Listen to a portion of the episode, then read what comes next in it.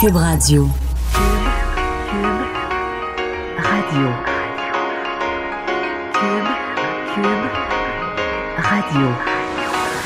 Le retour de Mario Dumont. Deux heures d'info. De 15 à 17. Il provoque et remet en question. Il démystifie le vrai du faux. Mario Dumont et Vincent Dessureau. Le retour de Mario Dumont. Bonjour tout le monde, bienvenue à l'émission. Bonjour Vincent. Salut Mario. Vincent qui n'est pas avec nous aujourd'hui, qui est à l'extérieur, là où se déroulera le... ces jours de fête, faut le dire. La Grande fête. journée, ben, c'était déco- c'est décoré à la station. D'ailleurs, t'es entré dans l'univers festif de, de Cube un an. Des ballons à nos couleurs. Exact. Il y a même, as-tu vu ton gâteau à ta couleur? Oui, oui, à notre couleur. À notre couleur. Oui, on est tous les deux sur, on est tous les deux sur un petit cupcake. D'ailleurs, il faudrait que je le photographie pour le mettre sur les réseaux sociaux. C'est mon premier cupcake avec ma face dessus. Là. Pour vrai? Ben, Oui. ouais, ben, je, me, je nous ai dégusté, puis c'était- très bon. Mais on Ah, a une bon, émission bon. spéciale tantôt, euh, des, des têtes enflées, avec presque tous les animateurs de la station qui vont, euh, qui vont jouer, donc à partir de 5 heures. Et là, je suis ici en, en préparant tout ça avec toi. Bon. Alors, euh, ben, dans l'actualité aujourd'hui, évidemment, il y a pas mal d'éléments reliés à la campagne électorale. En fait, euh, on arrive dans le dernier droit. là. on pourrait dire qu'on serait plus concentré sur les, les sujets précis pour aller chercher le vote des électeurs, mais pour, pourtant, il y a encore toutes sortes de, de, on pourrait dire, de nouvelles parallèles liées à la, à la campagne. Ouais, puis là, je pense que là, les débats sont faits.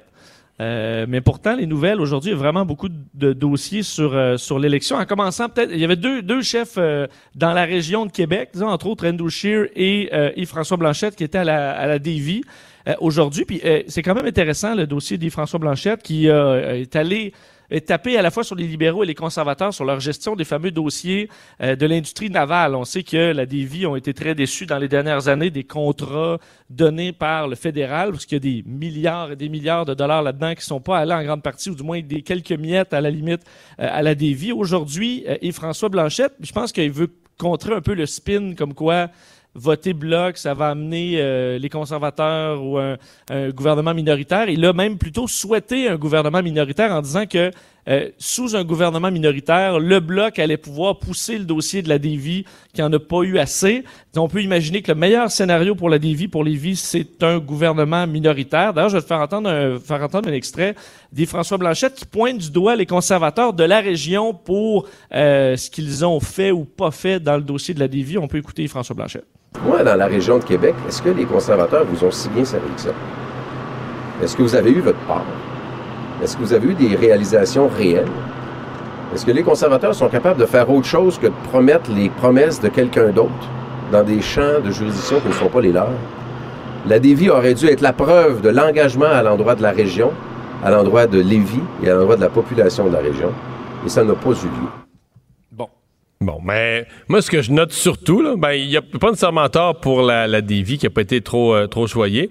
Mais moi, ce que je note surtout, c'est que à six jours du vote, au moment où euh, il faut, faut regarder quelles circonscriptions sont ciblées, euh, le Bloc semble cibler la région de Québec. En fait, le Bloc semble cibler une, euh, un secteur où il y a trois semaines, on aurait dit, ben là, le Bloc gagnera pas un siège là, oublie ça. Là, tu comprends? Québec, je suis dire Appalaches, ça allait pas. On aurait dit au Bloc, allez pas per- perdre votre temps là. Donc, le Bloc, est-ce que le Bloc pense pouvoir gagner une coupe de comté dans la région de Québec? C'est ce que ça induit, là. Mais d'ailleurs, en fin de semaine, parce que tu t'es, bon, t'as, t'as eu ton week-end, je l'ai eu aussi, puis pas, on rencontre des gens, on parle aux gens. Tu sais, on s'est laissé vendredi en disant, ouais, le bloc, euh, ça marche bien. Puis je parlais avec beaucoup de gens de Québec en fin de semaine parce que j'étais là, et euh, ça vote beaucoup bloc. Là. Ouais. Euh, Il y en a qui parlaient, qui sont allés au vote par anticipation. Moi, je trouvais que ça votait pas mal bloc. Des gens qui votaient CAC et qui ont voté bloc. J'ai été surpris du nombre là, que j'ai entendu en fin de semaine dans la région de Québec, puis partout ailleurs aussi. Là. Fait que est-ce qu'il est possible que certaines circonscriptions, je sais pas moi, où on voyait une lutte libérale conservateur dans la région de Québec, euh, Québec, Louis Hébert, euh, Beauport, Limoilou, etc., euh, où tout à coup, euh, là où on voyait une lutte, y a- y au début, là, au déclenchement, on voyait une lutte libérale conservateur, Ouais. que c'est finalement le bloquiste qui va se faufiler. C'est peut-être pas exclu, hein? Et sur le dossier euh, du tramway, quand même important Oui. à Québec, et François Blanchet a dit un mot là-dessus. Ça fait quand même quelques dossiers qui disent ça. Là. On attend les conclusions du BAP. Donc, euh, avant de se prononcer. Ça fait, je pense, euh, peut-être l'affaire du bloc sur quelques dossiers, là, d'attendre le BAP. Alors, c'est ce qu'il a répondu euh, aujourd'hui sur cette question. Il y a un argumentaire parce qu'il répond aussi pour le, le projet GNL, là, le- mais il y a un argumentaire assez intéressant parce qu'il dit moi je, suis- je suis un ancien ministre de l'environnement à Québec, là. donc je connais la je connais la procédure, je connais les règles à respecter, puis comme ancien ministre de l'environnement, il faut avoir du respect pour le BAP. Oui, surtout qu'il veut plus, à la limite, plus de pouvoir pour le BAP. Donc, euh, ça. Fait que c'est toujours C'est prat- correct. Ouais, c'est toujours pratique parce que ça t'évite d'avoir à répondre sur toutes sortes de projets. Oui. Euh, Justin Trudeau et Jack Oui. Meeting, eux, euh, sont, étaient sur le même sujet, entre autres aujourd'hui, parce qu'ils ont parlé. Pour ceux qui ont écouté le débat euh, pourront peut-être se faire un avis là-dessus. Est-ce que la, le, le débat politique au Canada, autant chez les candidats que dans la population, ça s'est polarisé depuis 2015? Euh, selon Justin Trudeau et Jack Meeting, oui. Euh, Justin Trudeau aujourd'hui a dit d'ailleurs qu'un de ses regrets là euh, était de ne pas avoir été plus rassembleur. Euh, il reconnaît que les Canadiens sont anxieux et inquiets pour leur futur.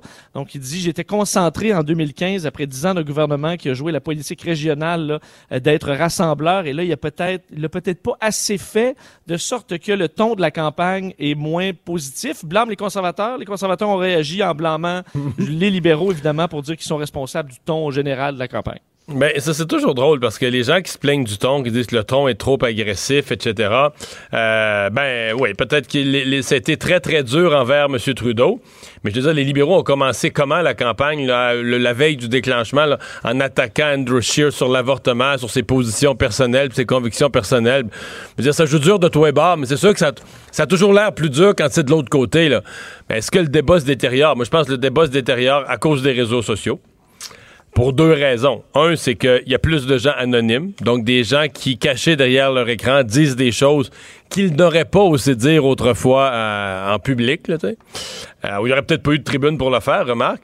Mais l'autre chose, c'est que, à mon avis, il y a plus de gens qui, si tu lis un journal, tu es exposé à un ensemble de points de vue. De temps en temps, tu vas lire une chronique qui correspond à ce que tu penses. D'autres fois, tu vas lire une chronique ou un texte qui correspond moins à ce que tu penses.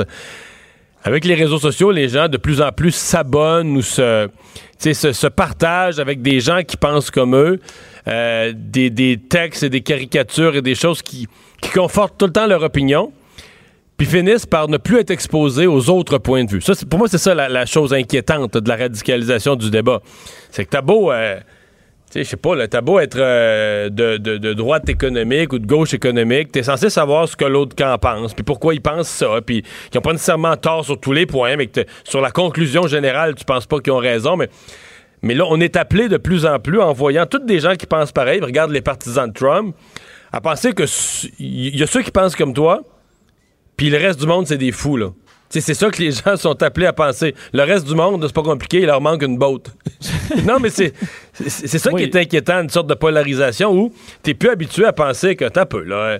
Il y a un certain, il y a, il y a- il y a une variété d'opinions, puis tout le monde, dans certaines circonstances, peut avoir raison des fois. Puis des fois, il y a des consensus qui se développent, mais il y a des, il y a des contradictions de fond, puis c'est ce qui Et- fait que le, le débat est intéressant. Ben, Et chaque argument qui est pas de ton bord, ben là, tu, tu fais juste l'écarter. Ça m'est arrivé en fin de semaine parce que je discutais avec des amis qui sont Québec solidaire là, à côté sur le dossier de la, de la manifestation à 500 000 parce qu'eux ont publié je répondais parce qu'ils ont publié quelque chose sur les réseaux sociaux euh, un texte là, justement sur le fait qu'il y avait 500 000 puis là je dis ben vous savez que c'est pas 500 000 là. on a vu ce calcul scientifique c'était 143 500 ou au maximum 160 000 puis là eux me disaient ben, J'ose pas imaginer leur, euh, leur réaction, là. ben, il disait, écoute, il disait, tu, tu manques, c'est pas, le point est pas là, mais pas, pas en tout, les changements. Je dis, mais le point est pas là.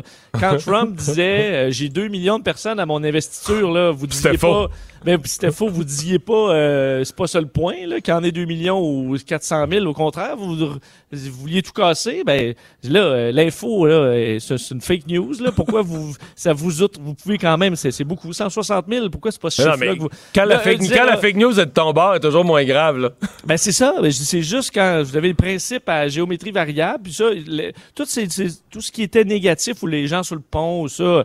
Ouais, moi, mais ça, c'est parce qu'il faut voir la grand, la, la big picture. Oui, mais je comprends. Mais sur les autres sujets, vous voyez pas juste ça. Vous allez chercher quand même les poux souvent de, de- du camp adverse. Mais chez vous, euh, non, non, euh, sous nous, il faut, Hmm. faut regarder le grand, le grand débat. D'ailleurs, juste sur Jack Meeting, sur la Oui. même question de la polarisation, euh, disait aussi qu'il dénonçait le climat un peu acrimonieux, euh, qu'on pouvait avoir une discussion civilisée. Je partage pas l'opinion de M. Trudeau sur ses politiques, mais je pense qu'on n'est pas correct qu'il fasse l'objet de menaces, faisant référence, évidemment, en fin de semaine, où on l'a vu avec un gilet pare-balles, des agents de sécurité supplémentaires. Donc, dénoncer ça, mais tout en disant qu'on n'a pas un ton non plus qui ressemble encore à celui aux États-Unis. Alors, au moins, Jack Meeting était quand même positif en général sur la campagne. M. Trudeau, qui était, lui, à, euh, qui était à, à Fredericton, en fait, le- dans la circonscription, qui est peut-être la seule où, une où on pense que les Verts pourraient faire une percée. Quoi que moi, j'en doute. Je pense qu'une percée en pourcentage, oui. Gagner un siège, on sait jamais, mais ça, ça m'étonnerait. Mais euh, c'est là que M. Trudeau était ce matin à Fredericton. Oui, évidemment, les Maritimes, il a tout gagné aux dernières élections, donc euh, est allé faire un tour en espérant euh, se sauver euh, tout ça le plus possible en, euh, cette année. Et euh, la question qui est revenue, c'est la question de l'avortement. Curieusement, euh, dans les Maritimes, parce que euh, au Nouveau-Brunswick, la clinique 554, ah non, qui est la seule clinique privée qui euh, offrait euh, l'avortement, euh, va a annoncé qu'il a fermé ses portes en raison du refus du gouvernement conservateur du Nouveau-Brunswick de couvrir les coûts des services d'avortement chirurgical à l'extérieur des hôpitaux. Euh, donc, Justin Trudeau, sur cette question-là, évidemment, qui a été euh, peut-être plus dans la campagne qu'on l'aurait pensé au départ, a pris l'engagement, s'il était élu, de s'asseoir avec le premier ministre Higgs pour lui dire qu'il doit couvrir les coûts des services et que si c'était nécessaire, il allait utiliser la loi, euh, la loi sur la santé. Alors, un dossier, il faut dire que la clinique 554, là, on parle de 3000 patients euh, qui seraient sur le point de, de fermer. Alors, c'est un dossier sur lequel... Oui, c'est un euh, dossier important, mais euh, M. Trudeau, quand même, c'est comme un peu. euh, je pense une des raisons qui a dû l'amener au Nouveau-Brunswick, c'est que c'est un peu tombé du ciel pour lui, parce que c'est comme une façon légitime de ramener le débat de l'avortement à l'avant-scène, sans que ça paraisse comme opportuniste, parce que c'est un vrai dossier qui se, c'est un vrai dossier qui se pointe puis qui lui permet de remettre la question de l'avortement euh, à l'avant-scène. Il y a Mélanie Joly, elle, qui s'est exprimée euh, sur les ondes de Cube Radio ce matin. Ouais, et on est revenu sur un dossier, c'était avec Benoît Dutrisac, sur le fameux dossier Netflix, entre autres. Il y a plein d'autres. Je t'invite à écouter l'entrevue au complet.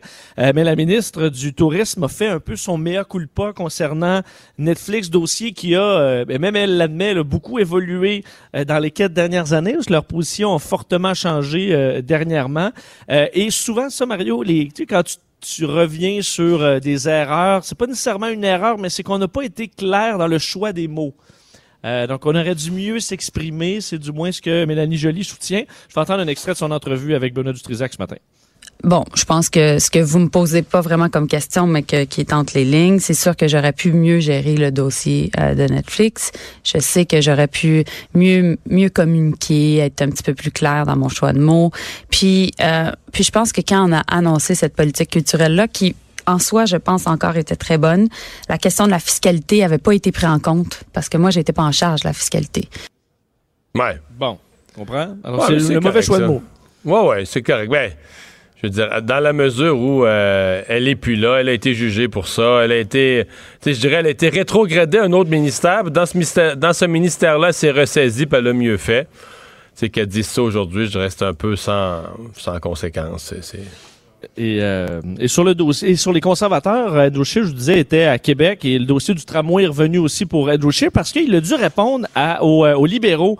Les libéraux ont en quelque sorte profité du fait que les conservateurs étaient à Québec, peut-être pour vouloir les prendre de vitesse. Là.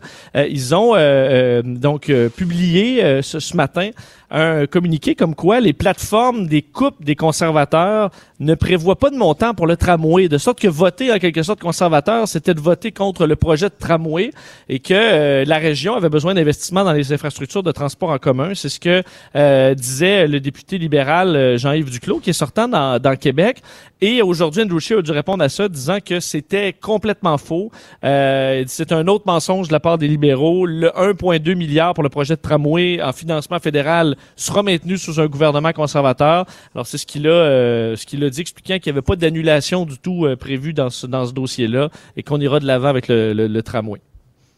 Alors voilà, tour d'horizon de ce qui se passe en politique fédérale, mais avec euh, les sondages qui continuent à sortir et qui présentent un portrait, je veux dire, tout est né à là, hein, vraiment, entre les, entre les libéraux et les conservateurs. Euh, certaines maisons de sondage vont mettre euh, un des deux partis un, point, un demi-point en haut de l'autre, mais tout est, euh, tout est absolument en dedans de la marge d'erreur à six jours du vote. Le, Airbus 220, mais qui est le nom, le nom à l'intérieur de la famille Airbus du fameux C-Series développé par Bombardier au Québec. Il y a des problèmes de moteur? Oui, des problèmes euh, qui forcent la compagnie suisse, qui est un des premiers clients, euh, un des plus gros clients aussi du Airbus A220, maintenant l'ancien euh, C-Series. Euh, aujourd'hui, on apprend qu'ils ont dû clouer au sol toute la flotte. On parle de 29 appareils à la suite d'un problème de moteur qui est survenu sur un vol entre Londres et Genève dans les dernières heures. C'est ce que la télévision suisse a, a rapporté. L'appareil a dû se poser à Paris, donc en urgence. Et le problème c'est que c'est pas la première fois. En fait, c'est le huitième incident du genre en à peine un an sur les moteurs du A220. De sorte que là, Suisse est un peu impatient. Alors, on cloue tout, tout au sol. On va inspecter au complet la flotte, essayer de trouver qu'est-ce qui cloche avec ce, ce, moteur. Évidemment, ce que ça fait, euh, c'est que là, Suisse se retrouve à manquer d'appareils. Ça annule plusieurs vols. Euh, il n'y a pas d'échéancier, d'ailleurs, pour l'instant, savoir quand ils vont pouvoir reprendre le ciel. Faut, les autres compagnies qui possèdent des A220 le volent toujours, mais euh, ça peut poser certains problèmes pour des voyageurs qui se dirigeraient dans ce coin-là. Euh, Mais la... ça doit poser des problèmes aussi à Airbus qui essaie d'en vendre. Là. Absolument. C'est quand même un appareil qui, euh, qui a besoin de commandes encore, même si le, le la liste est plus garnie qu'elle l'était avant. Et mais la, bonne nouvelle, disons pour Bombardier, c'est que les moteurs, c'est pas Bombardier qui les fait ou qui les a développés, c'est Pratt Whitney. Évidemment en partenariat très près. Là, c'est des moteurs qui euh, sont très éco-énergétiques, qui ont été travaillés vraiment pour le A220, mais euh, c'est pas Bombardier qui s'occupait de ça. Donc c'est peut-être la bonne nouvelle là-dedans, en espérant qu'ils trouvent le, euh, le, le moyen de régler ça rapidement. Mais c'est vrai que pour un une compagnie qui veut acheter présentement des avions, un avion cloué au sol, c'est pas vendeur. Mais toutes les compagnies comprennent que des nou nouveaux appareils, souvent, ça arrive en début de carrière, disons. Alors, euh, en espérant que ça dure pas trop longtemps. Il y a François Legault qui a réagi ce matin euh, à ces, euh, ces emprisonnements, emprisonnements euh, d'énormes périodes des euh, politiciens indépendantistes de la, de la Catalogne. Oui, un dossier quand même important. Évidemment qu'il y a une sensibilité euh, au, au, Québec. Le premier François Legault qui lance un appel au calme carrément euh, dans cette situation-là, euh, souhaitant une solution négociée pacifiquement entre l'Espagne et les indépendantistes catalans qui sont furieux après la condamnation de plusieurs dirigeants, en fait neuf dirigeants à, qui écopent de peine de prison quand même assez lourde. Là, on parle de peine allant de 9 à 13 ans. Mais c'est impensable. C'est énorme pour leur rôle dans la tentative de sécession de la Catalogne en 2017 faut dire un dossier qui a pas c'était pas une guerre civile là, on comprend ça a été euh, Non, c'est pas des terroristes, c'est pas je veux dire en termes québécois, c'est pas le, ce serait pas l'équivalent du FLQ. Non. C'est l'équivalent du Parti québécois ou tu sais des, des, qui ont présenté des candidats qui se sont fait élire, étant élus, comme comme ils l'avaient promis, ont organisé un référendum, ont permis aux popula la population de voter. D'aucune façon, on a affaire à des gens qui ont posé des gestes violents ou qui ont mis des bombes dans les boîtes aux lettres ou quoi que ce soit. Là. Évidemment, il y a eu la population, une partie de la population qui s'est vraiment, qui est sortie dans les rues, qui a été très présente, qui ont, donc ça, ça, rajouter à, la, la, à leur force, disons, mais eux, que la population les suive ou pas, euh, ça ça fait pas d'eux effectivement des terroristes. Ce que dit euh, François Legault dans un communiqué aujourd'hui, il n'est pas dans l'habitude du Québec de s'ingérer dans les affaires politiques internes des autres nations. Cependant, le gouvernement du Québec ne peut rester indifférent devant l'ampleur des lourdes peines infligées à des politiciens catalans élus démocratiquement. L'intimidation institutionnelle et la violence ne sont pas des solutions. La nation québécoise entretient des relations amicales avec l'Espagne la Catalogne et nous souhaitons de tout cœur une solution négociée et juste. Euh, Pascal Bérubé aussi a salué, en fait, il dit que ça s'imposait, ce discours-là du, euh, du premier ministre, et qu'il souhaite une motion unanime à l'Assemblée nationale euh, rapidement, donc, pour condamner ces peines de prison euh, très lourdes aux neuf dirigeants. Ouais, c'est ça, c'est loin de nous, puis c'est proche en même temps dans le sens que bon, c'est en Europe, mais on a l'impression l'Espagne, sais que c'est pas c'est pas une démocratie fantoche, c'est pas un euh, on, ben, on s'y reconnaît quand même en disant ce, ben ce oui. scénario-là serait quand même pas impensable chez nous. Là. Non, non, c'est ça. Puis de voir le silence, bon, de, même du pays voisin, la France, qui parce qu'il est inquiète, par exemple, qu'il y a des séparatistes en Corse, ou euh, le président Macron qui se dit, ouais, mais je vais peut-être être dans le même genre de situation, fait que je dirais pas m'en mêler, avec euh, les voisins et les autres pays d'Europe qui se taisent, qui font semblant de ne pas voir ça, alors que c'est c'est gros, c'est même grotesque, là, euh, emprisonner euh, des gens euh, bon, sous un prétexte un peu absurde en disant Oui, mais c'est pas prévu dans la Constitution espagnole, là. Il n'y a rien qui prévoit un mécanisme de, de sécession. Il n'y a rien qui prévoit un mécanisme de, de sortie d'indépendance. Mais c'est pas. C'est pas de même ça marche du tout, là. Et euh, d'ailleurs, il y a eu plusieurs manifestations encore. Là, veux, veux pas, il y a des, ça fait sortir beaucoup de Catalans euh, dans les rues, même euh, des manifestations hier, euh, ben, dans les de- plusieurs rues bloquées et même l'aéroport de Barcelone pendant un certain temps. Alors, ça a été compliqué, assurément pas la fin des moyens de pression des, euh, des séparatistes catalans.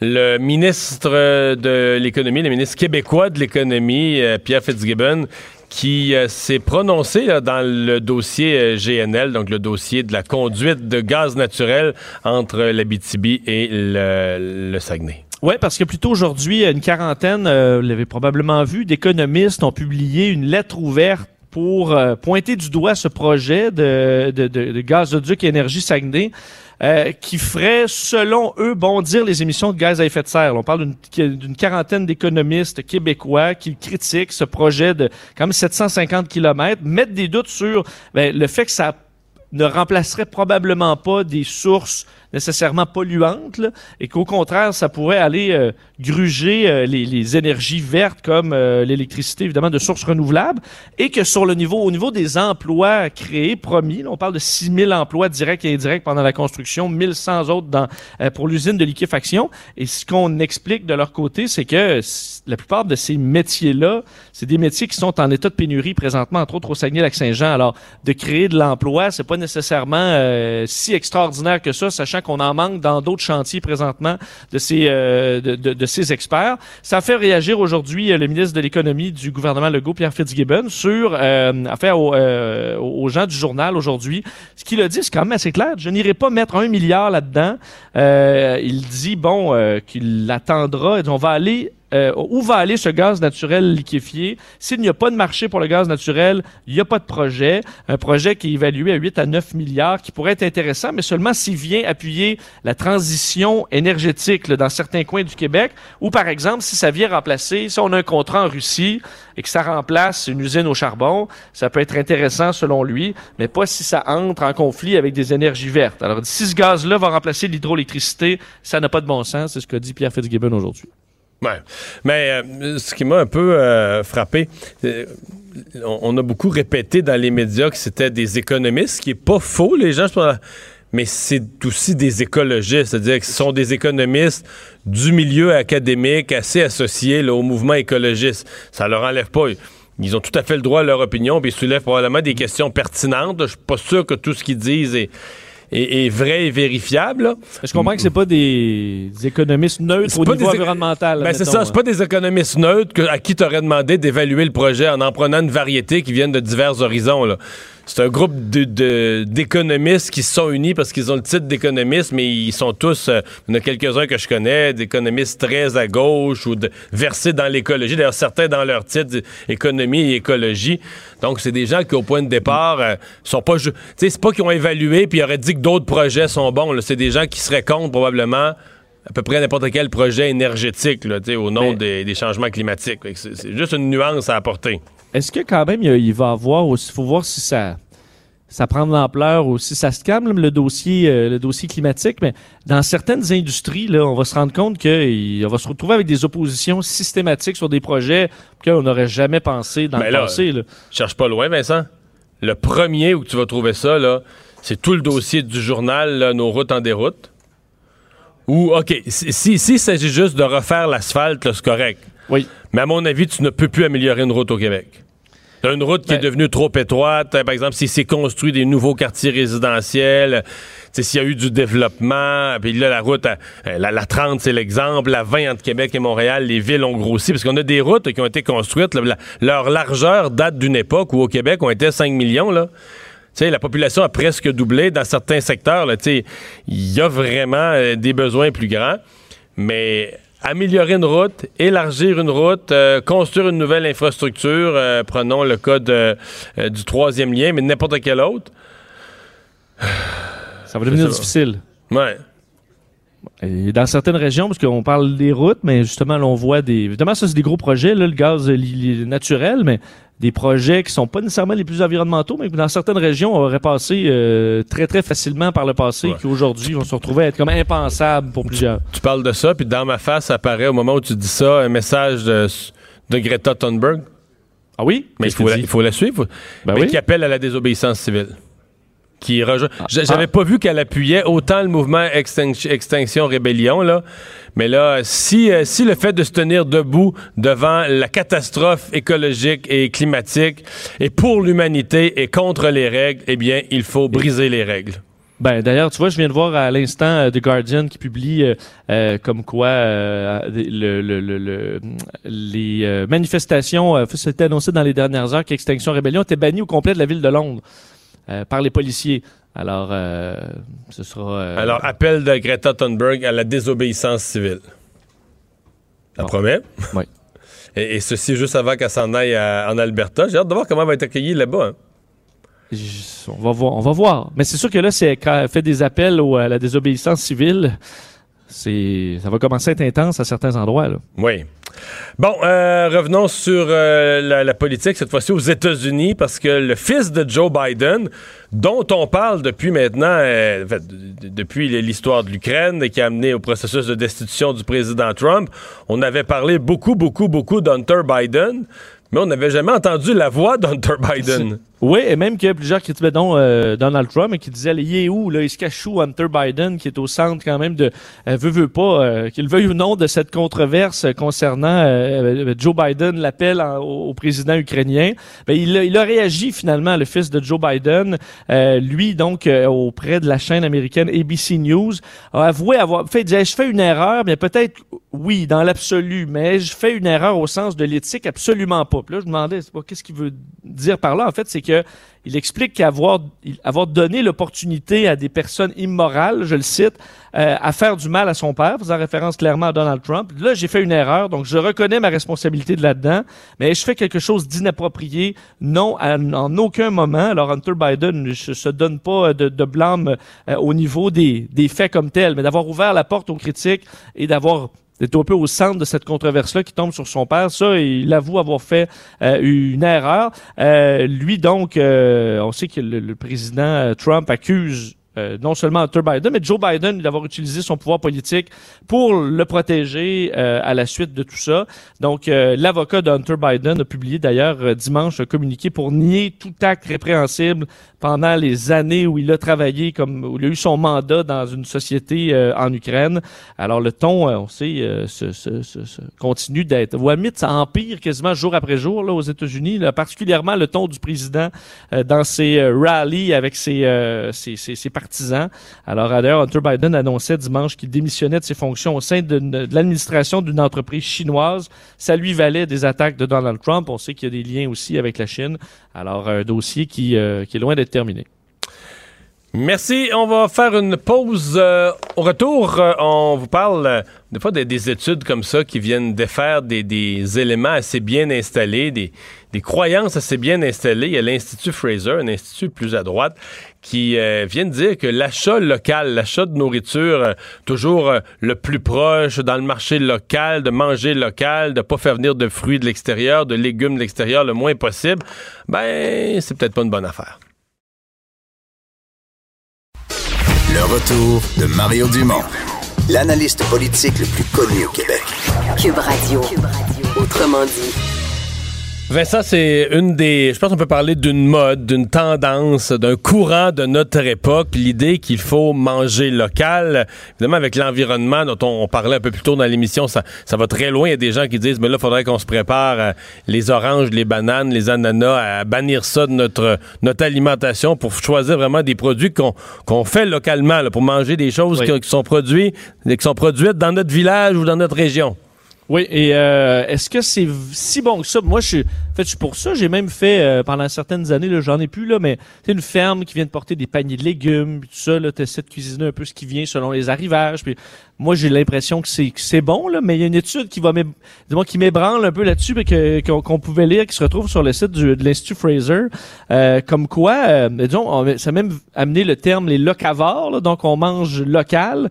Mais est-ce que d'être, d'encourager la culture euh, d'aliments locaux et tout ça, ou l'élevage, est-ce que ça ramène où on était à une certaine époque, c'est-à-dire qu'on était moins efficace sur bien des plans que euh, la technologie d'aujourd'hui pour faire des, légumes, euh, élever des animaux? Alors, est-ce que dans le fond, manger local, c'est pas un, retour qui, qui, qui, qui, est pas souhaitable autant pour l'environnement que pour les produits qui se retrouvent chez nous sur nos assiettes? L'auteur de l'étude, Pierre Desrochers, professeur associé au département de géographie de l'Université de Toronto, est avec nous, auteur de cet article sur les mythes de, de, des politiques de, manger local. Professeur Desrochers, bonjour. Bonjour. C'est, on va dire c'est contre-intuitif, votre article. C'est à l'encontre d'à peu près tout ce qu'on entend au quotidien. Oui, mais ça ne veut pas dire que c'est faux pour autant. Le problème, que les, la, question que les gens se posent pas, c'est de se dire, bon, enfin, comme vous le mentionnez euh, vous-même, euh, il n'y a pas si longtemps, il y a quelques décennies, la plupart des choses qu'on consommait étaient locales. Mais dans ce contexte-là, pourquoi est-ce que tant de gens ont travaillé aussi fort et aussi longtemps pour développer la chaîne d'approvisionnement mondiale? Et la raison pour laquelle ils l'ont fait, évidemment, c'est que il n'y aurait aucune raison d'importer de la bouffe d'autres endroits si ça offrait pas un meilleur rapport qualité-prix par rapport à ce qu'on produit localement. Donc, je tiens à préciser au début que je suis pas contre l'achat local. Si vous achetez un produit local parce que c'est ce qu'il y a de mieux, parce que vous l'achèteriez de toute façon euh, même s'il n'était pas local, ben, à ce moment-là, ben, c'est évident, vous en avez pour votre argent. Ça crée des emplois qui sont tout à fait justifiés. Puis c'est sans doute le meilleur, euh, la meilleure façon de réduire nos problèmes environnementaux. D'un autre côté, si on insiste à importer, si on est contre l'importation de produits qui viennent d'ailleurs et qui, à certains moments de l'année, sont plus abordables, ben, il y a sans doute euh, des coûts environnementaux avec ça. Et le cas le plus simple à comprendre dans notre climat, c'est celui des pommes. Bon, au Québec, les pommes, comme on le sait, bon, ça peut être septembre, ça peut être octobre. Si on veut les consommer en mai ou en juin, qu'est-ce qu'on fait? Ben, on les met dans des entrepôts en atmosphère contrôlée. Bon, il y a une dépense énergétique associée à ça. Il y a des pertes dues à l'entreposage. Et qu'est-ce qu'on fait de, de, Nous, par contre, c'est qu'on importe à certains moments de l'année des pommes de l'hémisphère sud, que ce soit du Chili, de la Nouvelle-Zélande ou d'ailleurs. Et l'avantage de ces régions-là, c'est que les saisons sont inversées dans l'hémisphère sud. Donc, leur printemps est notre automne et vice-versa. Donc, au mois de mai, mettons, la pomme du Québec qui a été cueillie en septembre, ben, vous avez toute une euh, dépense énergétique associée avec ça. Donc, vous me dites, non, mais j'essaie de résumer, donc vous me dites, nous, on s'imagine que parce qu'elle ne vient pas de loin, parce que moi, je la mange, ça arrive sud, puis elle a été produite à Rougemont, je m'imagine qu'elle a eu un faible frais de transport par rapport à la pomme du Chili. Vous, vous me répondez, Mario, la conservation de ta pomme dans un entrepôt réfrigéré, contrôlé, chauffé l'hiver, ça a coûté plus cher au ça a coûté plus cher au total que le transport d'une pomme du Chili. C'est ça, parce que la pomme du Chili, ben, on la met sur un bateau container. Un bateau container, ça flotte sur l'auto. Ça arrive sur la côte ouest, on met ça sur un trait. Il y a une dépense énergétique très faible associée à ça. Mais ce qu'on oublie, c'est que si vous allez dans l'hémisphère sud, ben, le phénomène joue dans les deux sens. Comme par exemple, le plus important producteur de kiwi dans le monde, c'est la Nouvelle-Zélande. Mais à certains moments de l'année, quand vous allez en Nouvelle-Zélande, ben, vous voyez des kiwis qui viennent d'Italie. Pourquoi? Parce qu'encore une fois, les saisons sont inversées. Donc, d'un point de vue économique, d'un point de vue euh, qui est bon pour l'environnement, il est plus logique d'expédier les produits lorsqu'ils arrivent en saison sur de grandes distances. Et lorsqu'on est, bon, plusieurs mois après les récoltes, il est plus logique d'importer des produits qui viennent d'ailleurs, mais qui viennent juste d'être cueillis.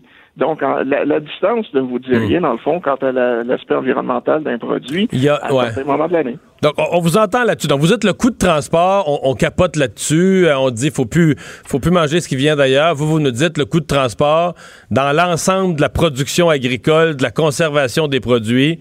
C'est vraiment pas grand-chose. C'est pas grand-chose sur le total. Voilà. Mais c'est tout ce qu'on voit. On oublie la production. Parce que je suppose que, mettons qu'on essayait au Québec de produire d'autres produits, mais qui sont moins adaptés à notre climat. Euh, là, pour essayer de sauver nos plants, on va mettre de l'engrais, on va rajouter des arrosages, on va protéger les plants. On va, Et on va peut-être même avoir des serres chauffées. des serres chauffées. Fait que là, vous dites sur le total, on aurait été mieux de l'acheter, on aurait été mieux de payer le transport, de le faire venir, même si c'est de loin. Même si c'est loin, si la nature vous donne le chauffage euh, sans aucun coût, bien évidemment, c'est plus logique de produire certains trucs euh, dans des latitudes qui sont plus au sud plutôt que de les produire chez nous. Mais ça ne veut pas dire, encore une fois, qu'au Québec, à certains moments de l'année, pour certains produits, on n'a pas un avantage et que c'est pas dans notre intérêt de les exporter dans d'autres régions plus loin. Vous, vous dites pas, vous dites pas qu'au mois d'août, quand les beaux paniers de fraises du Québec arrivent, bien juteuses et bien rouges, on devrait pas les acheter, là, au contraire. on devrait les acheter puis peut-être même les exporter. Ah, OK. Ça, si on en produit trop pour le, le Ouais. marché local. Dans les arguments, parce que là, là, on a pas mal parlé de celui du transport. Dans les autres arguments, il y a une foi qui existe qu'on a un produit de meilleure qualité, là, qui s'est fait près de chez nous par un producteur qu'on connaît. Il n'y aura pas mis toutes sortes de cochonneries là-dedans. Ça, ça va être frais, ça va être mieux conservé, ça va être meilleur pour la santé. Alors que dans les faits, ben écoutez, euh, les fraises qu'on cultive à l'île d'Orléans ont probablement été développées en Californie, là, à l'Université de Californie Davis, qui est le principal centre de développement des fraises en Amérique du Nord. Les technologies sont les mêmes que dans d'autres régions. Écoutez, si on fait venir des produits euh, de Chine ou d'autres endroits où on est un peu plus bon suspicieux, il faut s'appeler qu'on n'achète pas directement des Chinois, mais de nos supermarchés. Et que c'est bête à dire, mais nos supermarchés n'ont aucun intérêt à empoisonner leurs consommateurs. Donc, il y a toute une série de contrôles qui assurent euh, des consommateurs québécois que les produits qu'ils trouvent chez Métro ou ailleurs euh, les rendront pas malades. Ça a été inspecté, ça a été contrôlé. Souvent, on sait d'où ça vient d'ailleurs. Alors que parfois, dans les fermes locales, surtout celles qui croient bon à des technologies organiques, peut-être que euh, le fumier n'a pas été composté de façon correcte. Et euh, si vous regardez la plupart des cas euh, d'empoisonnement alimentaire euh, depuis deux décennies en Amérique du Nord, ça vient typiquement de petites fermes organiques où justement, bon, il y a des problèmes avec le fumier ou avec autre chose. Et c'est des trucs comme la salmonelle, le neurovirus, la listeria, euh, qui sont tout autour de nous. Et pour ça, comme pour autre chose, ben, il y a des économies d'échelle. Plus on est gros, plus on peut investir euh, dans l'inspection des aliments. Et dans le fond, on a importé d'une grande ferme avec euh, les, des technologies les plus avancées au monde de d'autres régions et peut-être souvent plus sécuritaire pour les consommateurs que d'acheter ça peut-être d'une opération locale qui est un peu plus broche à foin ou en tout cas qui n'a pas les moyens d'investir euh, dans des technologies de contrôle.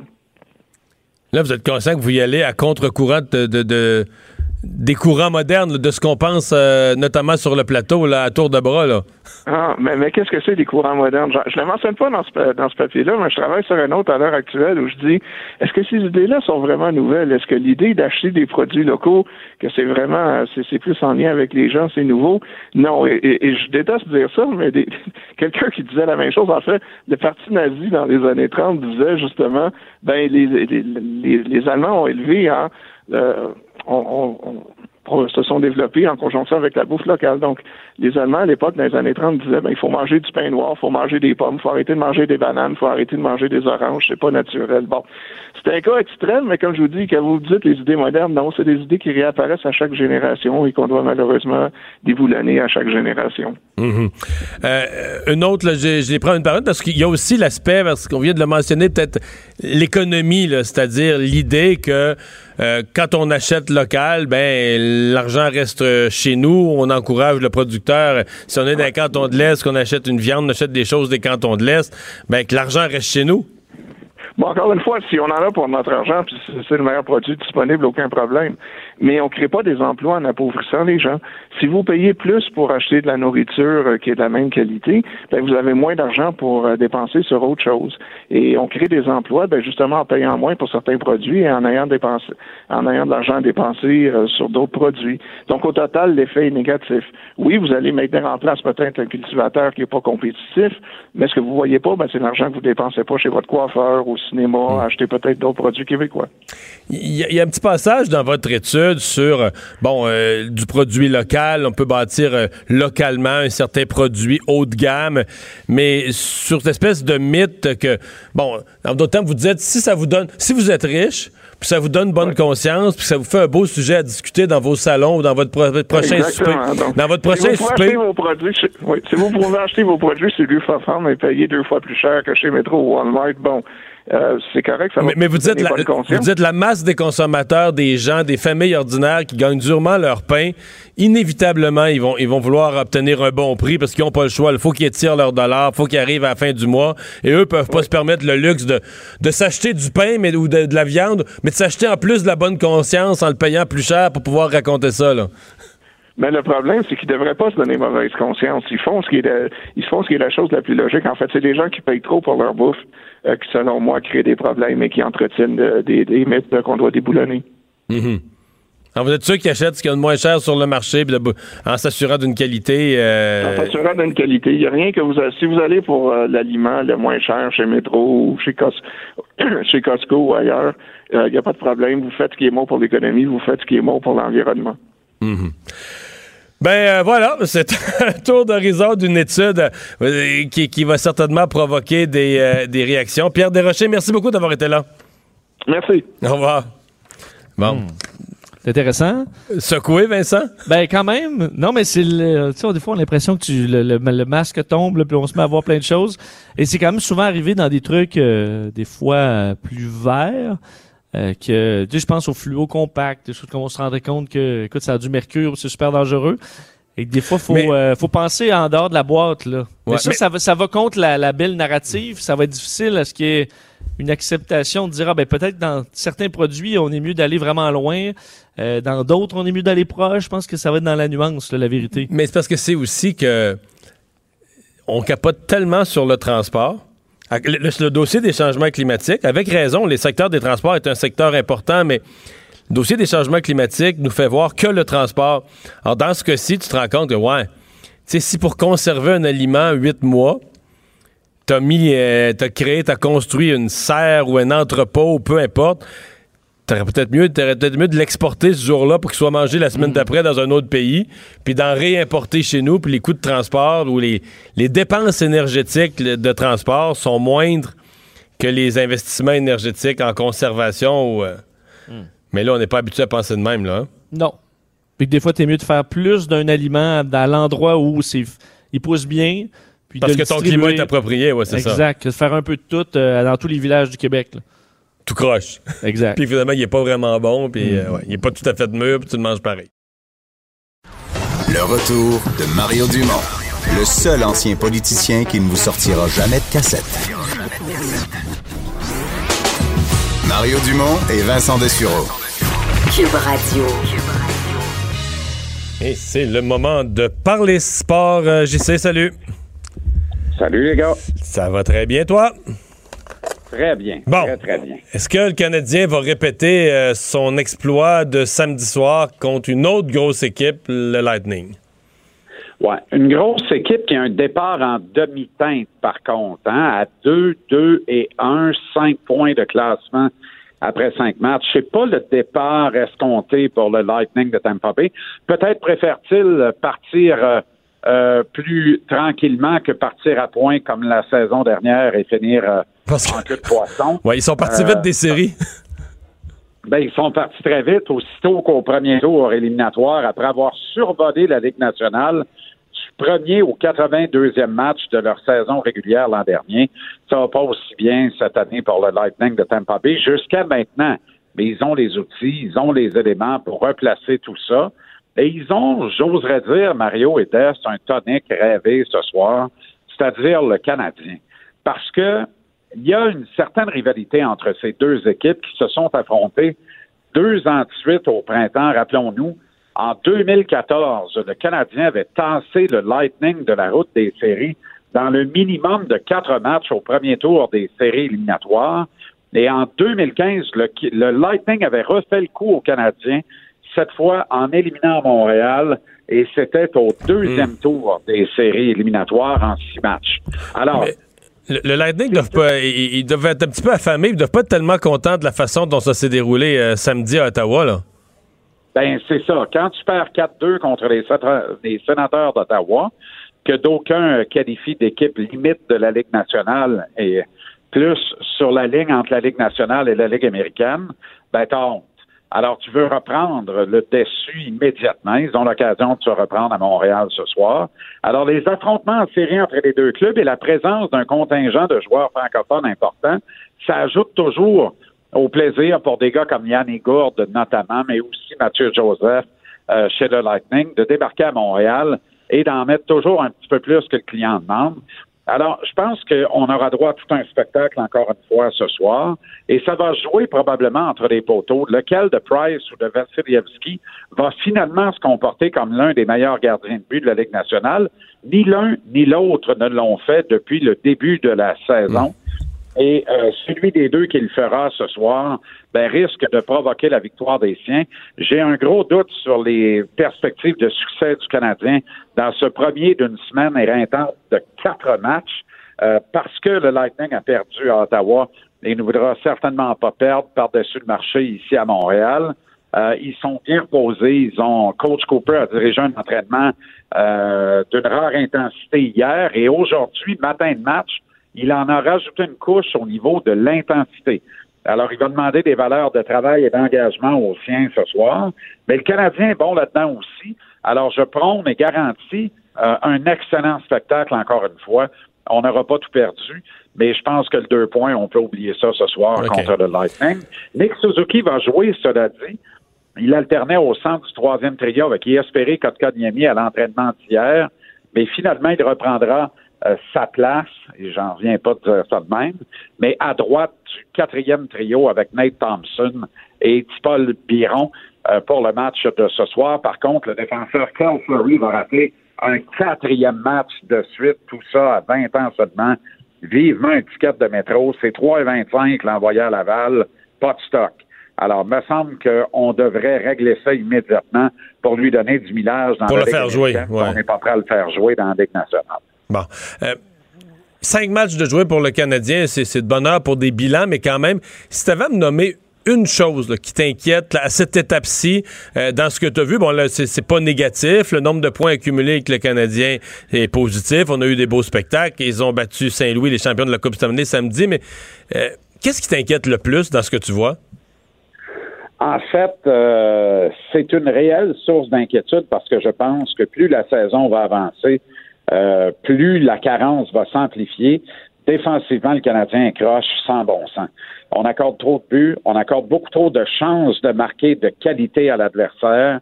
Euh, on a du mal avec le jeu de transition, la, la transition rapide qui permet normalement à nos attaquants de mieux s'illustrer en territoire neutre et en territoire offensif. On a du mal à le faire. Brett Kulak qui se retrouve avec Jeff Petrie, ça n'a pas de bon sens. Victor Mété à la gauche de chez Weber, ça expose beaucoup trop le ralentissement palpable du capitaine de l'équipe. Ça n'a pas de bon sens.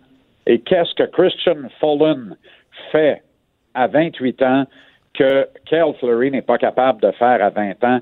Je m'interroge vraiment euh, là-dessus et je trouve pas de réponse à cette question-là. Euh, bref, il faut replacer les affaires défensivement. Ça devient de plus en plus urgent.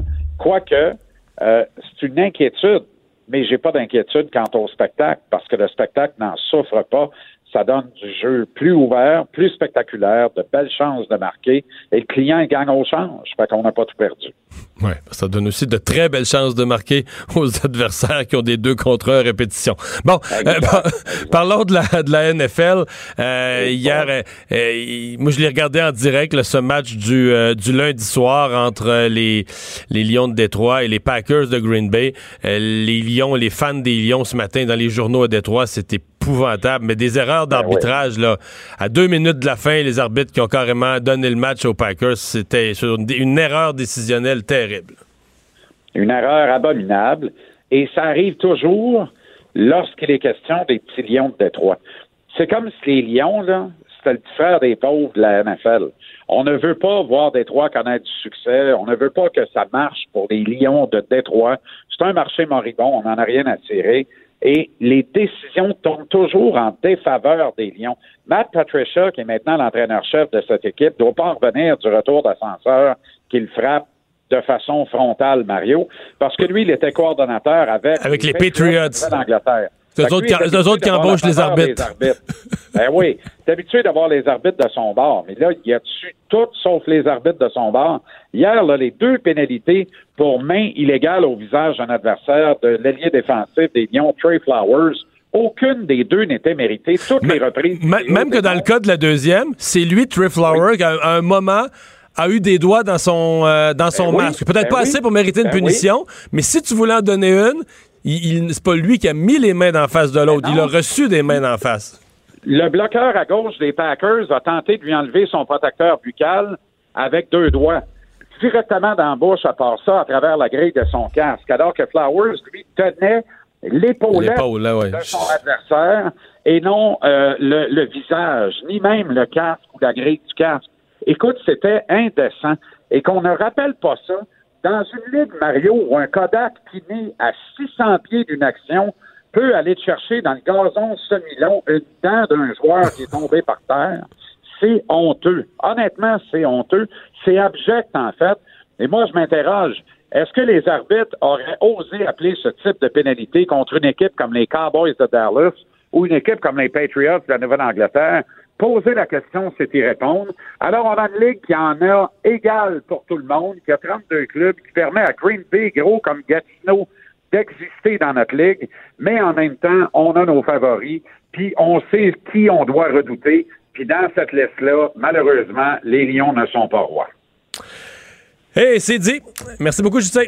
Bonne émission. Salut les gars, à demain. 17h, euh, TVA Sport, JC. Et c'est maintenant l'heure de parler culture. Anaïs, bonjour. Allô, allô. Alors, euh, tu nous parles de, de nouveau Batman? Ben oui, toi, Batman, euh, qui fait beaucoup jaser. Donc, on a dévoilé hier soir qui sera Catwoman pour le Batman qui verra le jour en 2021. Donc là, pour donner le ton, tu te rappelles de ça, Mario? Oui, vraiment. Pow! Avec les écritures, les, les bruits à l'é- à l'écrit. Maintenant qu'on est rendu un peu plus loin, Oui, là, oui, je te oui, oui. dirais. Et bon, ben, nouveau de Catwoman, on a vu euh, Michelle Pfeiffer, Halle Berry, Anna Tawai. Et là, ce sera Zoe Gravitz, qui est la fille de Lenny Kravitz, qui joue dans Big Little Lie. Donc, c'est elle qui va partager l'écran avec euh, Robert Pattinson. Donc, c'est lui qui incarnera euh, Batman. Ça, c'est sorti il y a quelques mois déjà. Et c'est Matt Reeves qui va réaliser ce film-là. C'est à lui qu'on doit la guerre de la planète des singes. Moi, je suis une fan des films La planète des singes. Donc, ça risque d'être fort intéressant. Et là, évidemment, ça sort dans la foulée de Joker qui connaît vraiment un, un franc euh, succès. Donc, c'est le retour en force de Batman. Mais c'est quand la dernière fois que Catwoman a été dans un film? Ça fait longtemps, là, quand Ça fait un petit bout, un ben petit oui, bout, parce que ben c'est Anna Tawai avec Christian Bell. euh, 2015, 2012. Ok, pas si longtemps que ça, Ça fait pas si longtemps. J'ai hâte de voir. Mais est-ce qu'il manque de méchants? Dans les films, là, tu parles au Non, de Batman. Je pense qu'il dit parce qu'il y a Joker, Catwoman. Est-ce qu'il manque de. Est-ce qu'il faudrait créer un nouveau méchant pour Batman? Non, on non, pas. non, On non, peut. non, non, on touche pas à ça. Touche Non. pas à Batman. Mais non. Tu voudrais, toi, ajouter des nouveaux Je sais personnages. pas, je les ai pas vus, les films de Batman. J'ai regardé la série jadis, mais les films de super-héros, ça fait des années que j'en ai pas vu. Mais moi, tu vois ça avec Mais il me semble Christian que c'est toujours Bale. les mêmes qui reviennent, Ben, c'est évidemment toujours les mêmes Catwoman, Catwoman, euh, Joker, mais ça avec Christian. Bale, là, ouais, oui, mais c'est bon. Faut que tu vois ces Oui. films-là, je te le dis. Ouais. Celui-là, il va être bon. Les attentes sont élevées Ben, pour j'ose, celui-ci. je- j'ose espérer que ce sera Mais- bon, mais à date, mais- on parle d'une belle grosse équipe. Anaïs, tu trouves pas qu'il est un peu euh, maigrichon, Robert?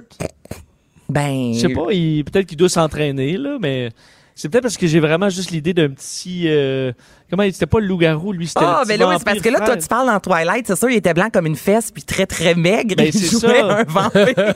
Et je veux dire, je, je trouve que Catwoman a l'air à, pou- à pouvoir y casser la gueule.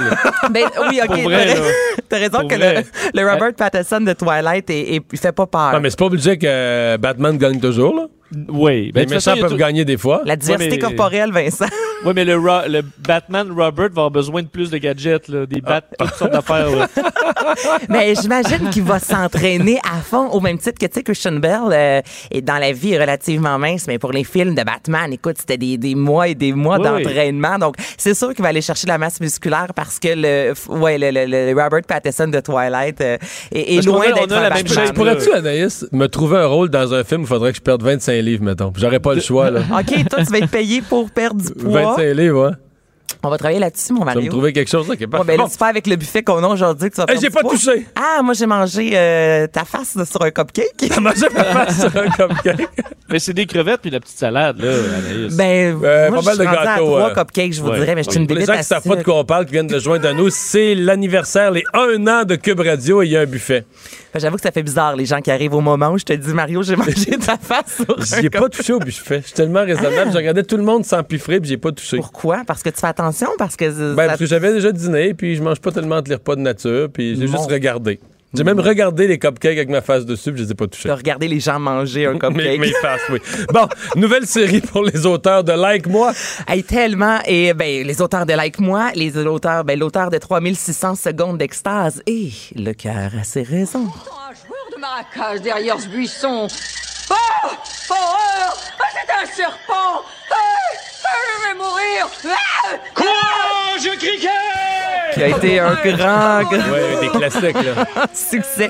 Cricket, et c'est Marc Brunet, en fait, qui travaille présentement sur une nouvelle série titre provisoire, gloire et influence. Et ce qu'on veut faire dans cette série-là, c'est découvrir l'univers des réseaux sociaux, des influenceurs, des influenceuses, au même titre que Le cœur a ses raisons est une parodie des soaps américains. Là, on veut aller dans une parodie de télé-réalité. On veut un peu parodier les Kardashians de ce monde. Ce que je trouve fort intéressant, c'est qu'on veut mettre de l'avant quatre nouveaux comédiens, un peu comme Like Moi. Quand ça a commencé, c'était pas seulement des A, comme on dit dans le jargon, ce n'était pas seulement euh, des artistes au premier plan, des comédiens très connus. Donc là, on veut encore une fois nous faire découvrir des nouveaux talents. Alors, ce sera quatre euh, jeunes, quatre influenceurs qui sont sous l'emprise d'une productrice tyrannique. Elle, on nous promet une actrice euh, connue, une actrice chevronnée. Alors, je trouve que c'est un beau mélange d'avoir des personnes un peu moins connues, des personnes connues et avec un Marc Brunet derrière ça, c'est sûr que ça va être bon. Pour imiter les Kardashians. Pour imiter les Tu sais que c'est des gens de cause?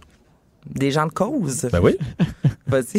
Ben non, mais Vincent, faut que Vincent, t'informes- faut que t'informes- faut que t'informes Anaïs, ça semble pas au courant, là. Oui, ben non, mais c'est des, ils ont une grande conscience environnementale. Elle racontait ça, euh, Kim, euh, il y a pas longtemps, qu'ils ouais. avaient éliminé les, euh, les pailles, entre autres, euh, Chez dans- eux? de, Oh. du mansion, là, de, C'est fort. d'à peu près 3 km carrés. Alors, il n'y a plus de paille. Alors, ils trouvent des Elle a l'air alternatives. climatisée, elle a l'air climatisée dans un building de 3 km de gramme, elle a plus de Mais paille. elle a plus de paille. Paille. Ben, Puis euh, aussi ses voyages, là, Vincent, il me semble que tu mentionnais qui peut-être euh, enlever un petit peu du mérite des pailles. Là. Ouais, ben c'est ça, parce qu'elle fait attention, dit qu'elle composte, entre autres, mais euh, on sait qu'elle a loué un 747 pour se rendre, et ses cinq membres de famille, là, à plus de 10 heures de vol. Alors, elle a loué, euh, question d'avoir une chambre par personne, là, avec un lit double et tout ça, dans un 747.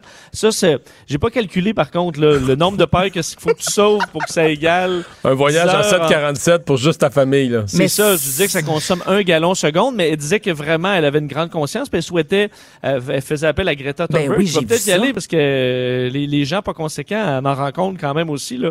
Et euh, mais on alors- sait que Kim Kardashian, c'est un modèle. Voilà. Et voilà. Greta C'est devrait ça. la rencontrer. Ben oui, je pense que Greta a beaucoup à apprendre de Kim Kardashian. Bon.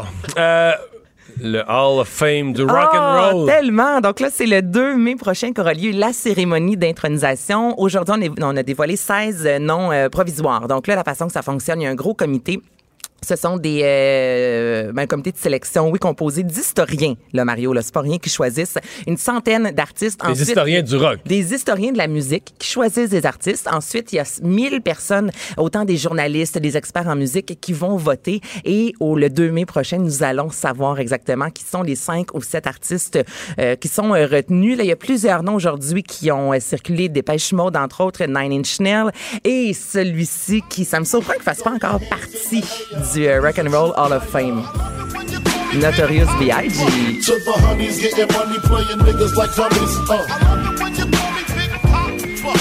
Une grosse, grosse euh, légende du hip-hop des années euh, 90. Et je rappelle qu'il a été assassiné le 9 mars 97 à l'âge de 24 ans. Il y avait une relation amoureuse avec Tupac. Il y a eu plusieurs séries, plusieurs films. C'est très mythique un peu l'histoire de ces euh, deux rappeurs-là. Donc, celui-ci pourrait euh, faire partie du euh, futur Rock'n'Roll Hall of Fame et celle-là, Whitney Houston.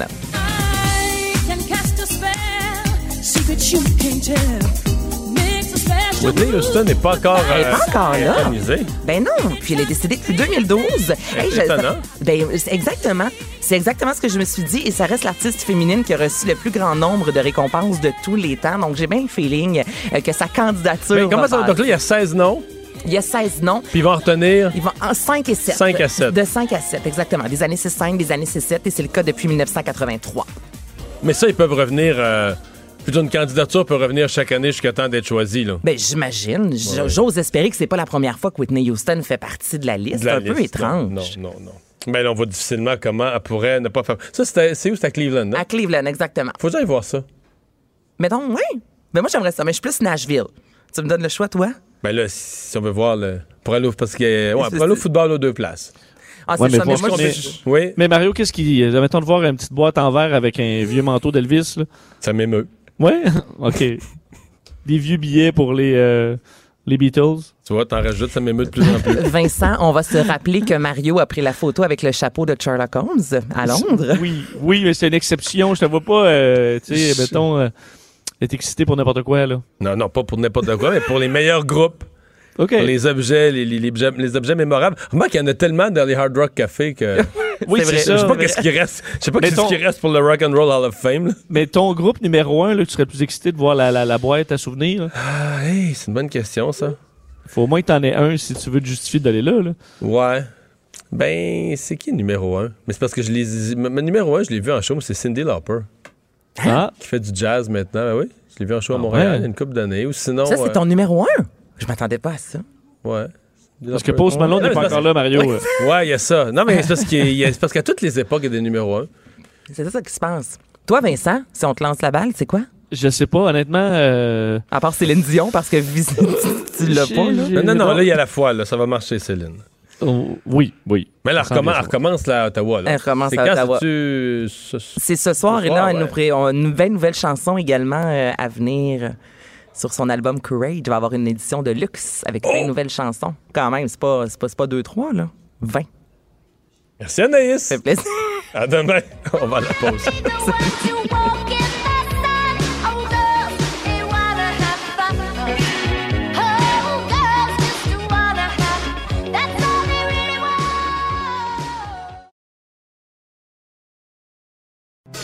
Le retour de Mario Dumont, l'analyste politique le plus connu au Québec.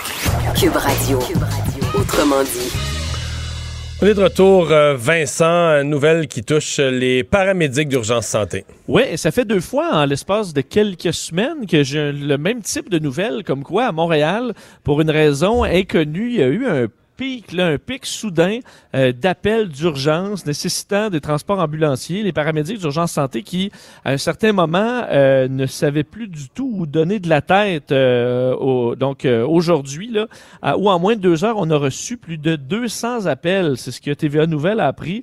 Euh, donc on essaie de comprendre aujourd'hui ce qui s'est passé parce que entre 11, euh, par exemple, entre 10 et 11 heures ce matin, c'est 104 appels, euh, qu- 99 appels entre 11 heures et 12 heures, ce qui est vraiment pas euh, normal. c'est pas un matin de, de verglas ou avec euh, des conditions euh, qui, qui fournissent une explication. Ben, Exact, parce que norma- normalement, c'est 60 appels à l'heure. Alors, on est presque au double euh, et il n'y a pas eu de... On a vérifié, pas eu d'accident majeur, il n'y a pas eu de phénomène médical, on n'est pas dans la saison euh, euh, de maladie quelconque. Donc, euh, qu'est-ce qui se passe? C'est dur à savoir. Évidemment, il y a donné le, le- le hasard, mais euh, ça fait que l'attente présentement, dans certains cas, évidemment, très non urgent, mais atteint 4 à 6 heures là, pour des services ambulanciers. Alors, on dit aux jours montréalais, évidemment, si c'est urgent, ben, d'appeler le 911, mais sinon, le 811, Info Santé, euh, service de consultation gratuit qui peut être euh, utilisé. Ce qu'on a fait, bon, on a déployé davantage d'ambulances, euh, ce qu'on a pu. Les ambulanciers qui étaient dans leur corps de travail ont eu, dans certains cas, des pauses pour dîner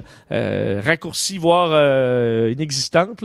Alors, une situation un peu particulière à Montréal aujourd'hui. Alors, si vous avez des trucs non urgents, ben, attendez-vous à attendre pas mal. Bon. Euh, le jeu Fortnite euh, qui est de retour, euh, qui, a, qui, qui- qui était non disponible pendant encore un peu plus de 24 heures. Ouais, c'est quand même fascinant d'avoir ça dans, dans- dans les nouvelles, mais ça a été tellement gros. Je sais qu'il y a beaucoup de gens qui nous écoutent, dont les ados, si c'est pas eux-mêmes, euh, jouent à Fortnite. C'est 200 millions de joueurs actifs euh, dans le monde. C'est le jeu le plus populaire au monde, le jeu qui fait le plus d'argent au monde aussi. On parle de 2,4 milliards de dollars en revenus en 2018, puis 2019, ça va être, euh, ça va être fou là.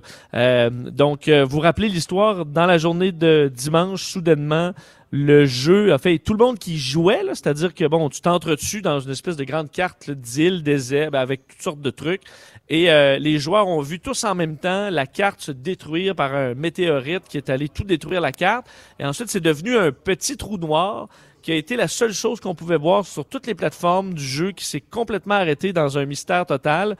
Et euh, veux, veux pas, là, je calculais, c'est à peu près 7 millions de dollars en revenus par jour que la compagnie Epic Games se, se privait dans l'objectif de ramener quelque chose de nouveau. Et euh, c'est ce qui s'est produit ce matin vers 6 heures. Où, d'ailleurs, euh, les- le trou noir, là, on voyait juste un petit trou, il se passait rien. C'était suivi en moyenne par à peu près 50 000 personnes qui regardaient en tout temps pour Ah ouais. être les premiers à voir ce qui allait arriver. Et finalement, tout ça est reparti ce matin euh, avec une nouvelle carte et tout ça, toutes sortes de trucs. Évidemment, vous allez pouvoir acheter. Alors, vos ados là, vont vous demander votre carte de crédit à tout bout de champ pour acheter toutes sortes de chapeaux, puis de, de trucs, euh, de couleurs. Alors, euh, c'est relancé, mais c'est intéressant de voir à quel point c'est une compagnie qui fait fait du génie marketing. là. Euh, ils sont capables de faire des événements qu'on n'a jamais vus avant, que, que on- jamais une compagnie aurait eu l'audace de juste fermer son jeu pour deux jours pour le plaisir. Et euh, c'est ce qu'eux ont, ont fait. Tu sais qu'ils font des, ils ont fait des shows euh, en direct où tu pouvais Mais tu dis voir. comme, combien ils perdent par jour, mettons? Ben, c'est à peu près 7 millions de dollars. là. Mais tu sais, si- s'ils se sont fait un coup publicitaire qui vaut 30 millions là, en, valeur publicitaire, ben ils sont gagnants. là. Exactement, on en a parlé dans le monde entier. Et euh, mais c'est intéressant parce qu'il y a des, y a des ados hier qui savaient plus quoi faire, là, qui sont peut-être allés prendre l'air pour la première fois depuis euh, depuis un bout de temps ou qui se sont mis à jouer du violon. là. Ça n'a pas duré longtemps, deux jours, mais euh, hier certains qui étaient ébranlés là, parce que les soirées de bien des ados, c'est se réunir euh, évidemment pas dans la même pièce, là, mais par euh, dans le jeu, faire équipe puis essayer de gagner à Fortnite. On n'a plus d'autres loisirs. Ben, pour beaucoup d'ados, c'est, le- cas. Là. Donc, c'est un phénomène assez fou dont on parle pas mal. Et euh, il y a eu une petite pause pour des parents hier qui devaient se, se demander comment, euh, quelle activité faire parce qu'ils ont perdu l'habitude. Euh, Étude de protégez-vous sur les crèmes hydratantes. Qu'il y a quand même des euh, résultats assez intéressants. Est-ce que vous vous hydratez euh, comme il faut? Bon, ça, ça, ça, ça, ça vous regarde, mais avec quoi vous, vous, vous qu'est-ce que vous utilisez comme crème? Euh, le Protégez-vous a analysé des produits, en fait 502 produits différents de crème. Et je doute pas que ça, il y en a une moyenne panoplie. Écoute, écoute, il y en a, et surtout de, de la moins chère à des prix de fou. Là. On sait qu'il y en a qui dépensent énormément là-dedans. Et est-ce qu'il y a une véritable différence dans l'hydratation de la, du gros pot à 5 piastres versus le petit pot à 100 piastres? Ça, écoute, ça, ça, ça se discute. Mais eux sont allés analyser un peu ce qu'on retrouve là-dedans. Et le premier constat, c'est que 86% des produits ont été, euh, ont été tassés parce que euh, ils sont disqualifiés en raison de risques pour la santé et l'environnement. Donc, c'est des produits, parfois, faut dire, en très, très faible dose, là, qui représentent pas nécessairement un danger.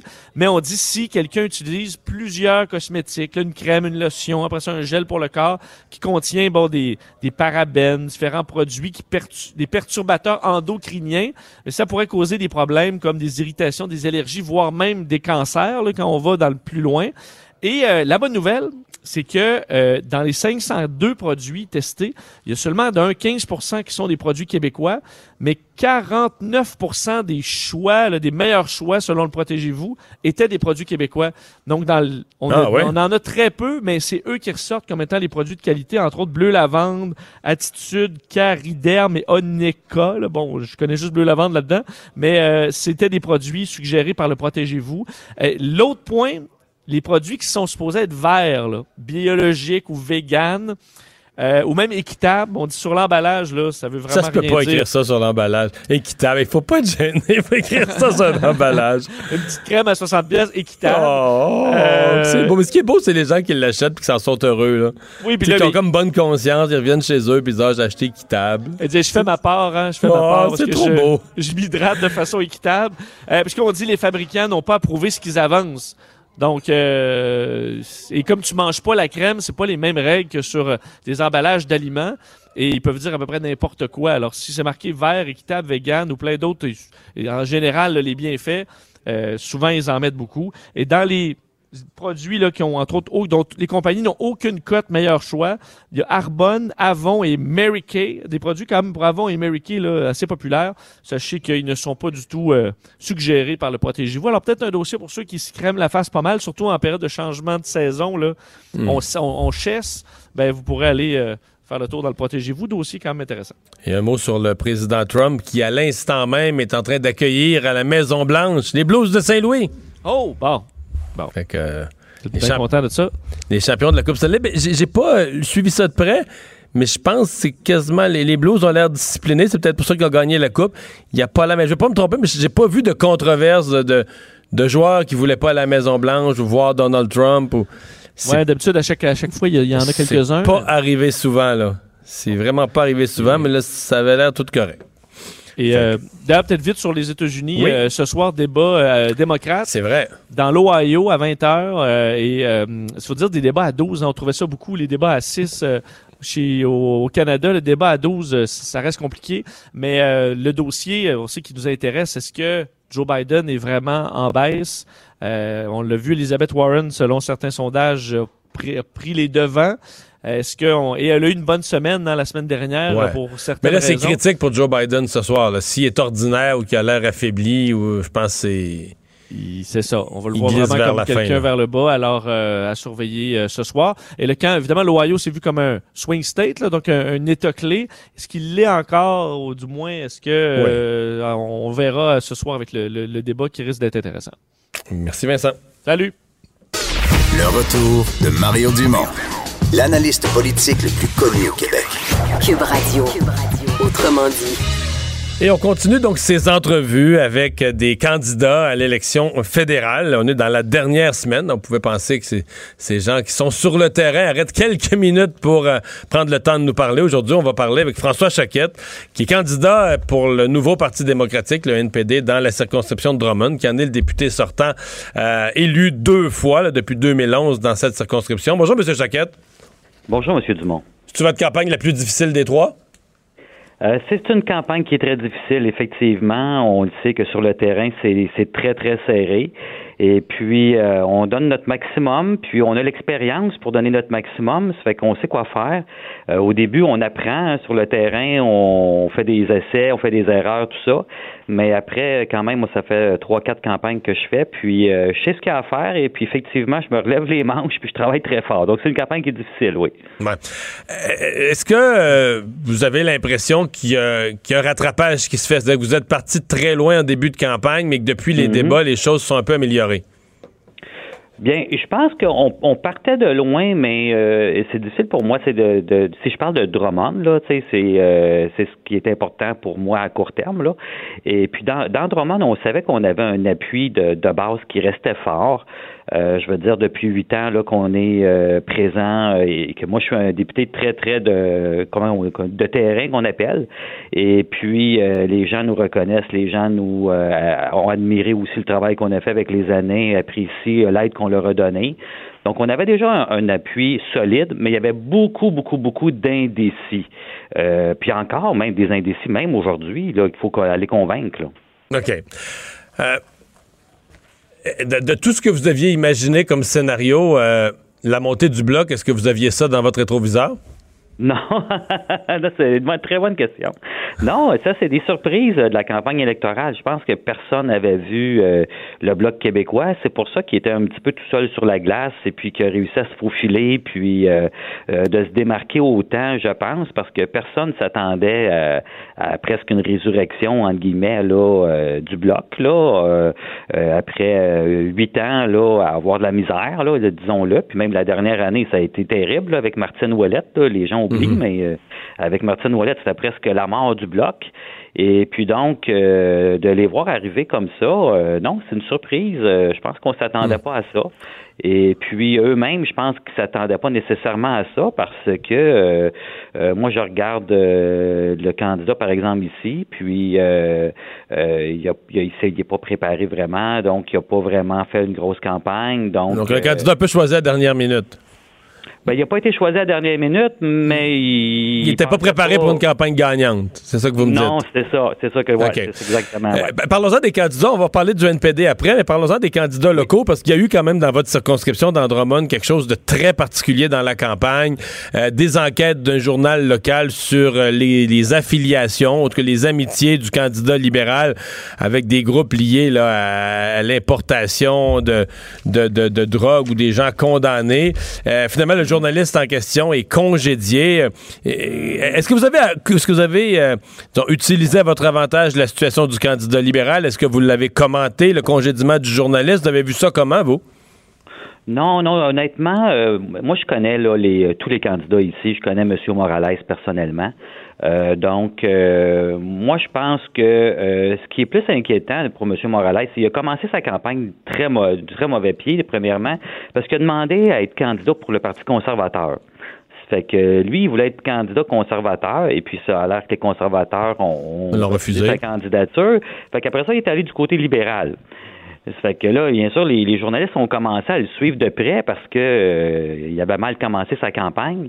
Et puis c'est là qu'ils ont vu qu'à son investiture, il y avait des invités que- qui étaient peu recommandables, là, disons le terme. Mais euh, moi, je pense que euh, c'est au Parti libéral là, d'étudier ça, cette affaire-là. Euh, je veux dire, on le sait, bon, on vu avec le Bloc québécois aussi récemment, là, avec euh, euh, quatre candidats qui ont tenu des propos ou qui ont partagé euh, euh, des, des, des, trucs qui sont euh, inacceptables, là, disons-le. Et puis donc, je pense que c'est au chef de parti de ne pas accepter ça. Moi, c'est sûr et certain que euh, je me tiendrai pas proche de ces gens-là. Là. OK.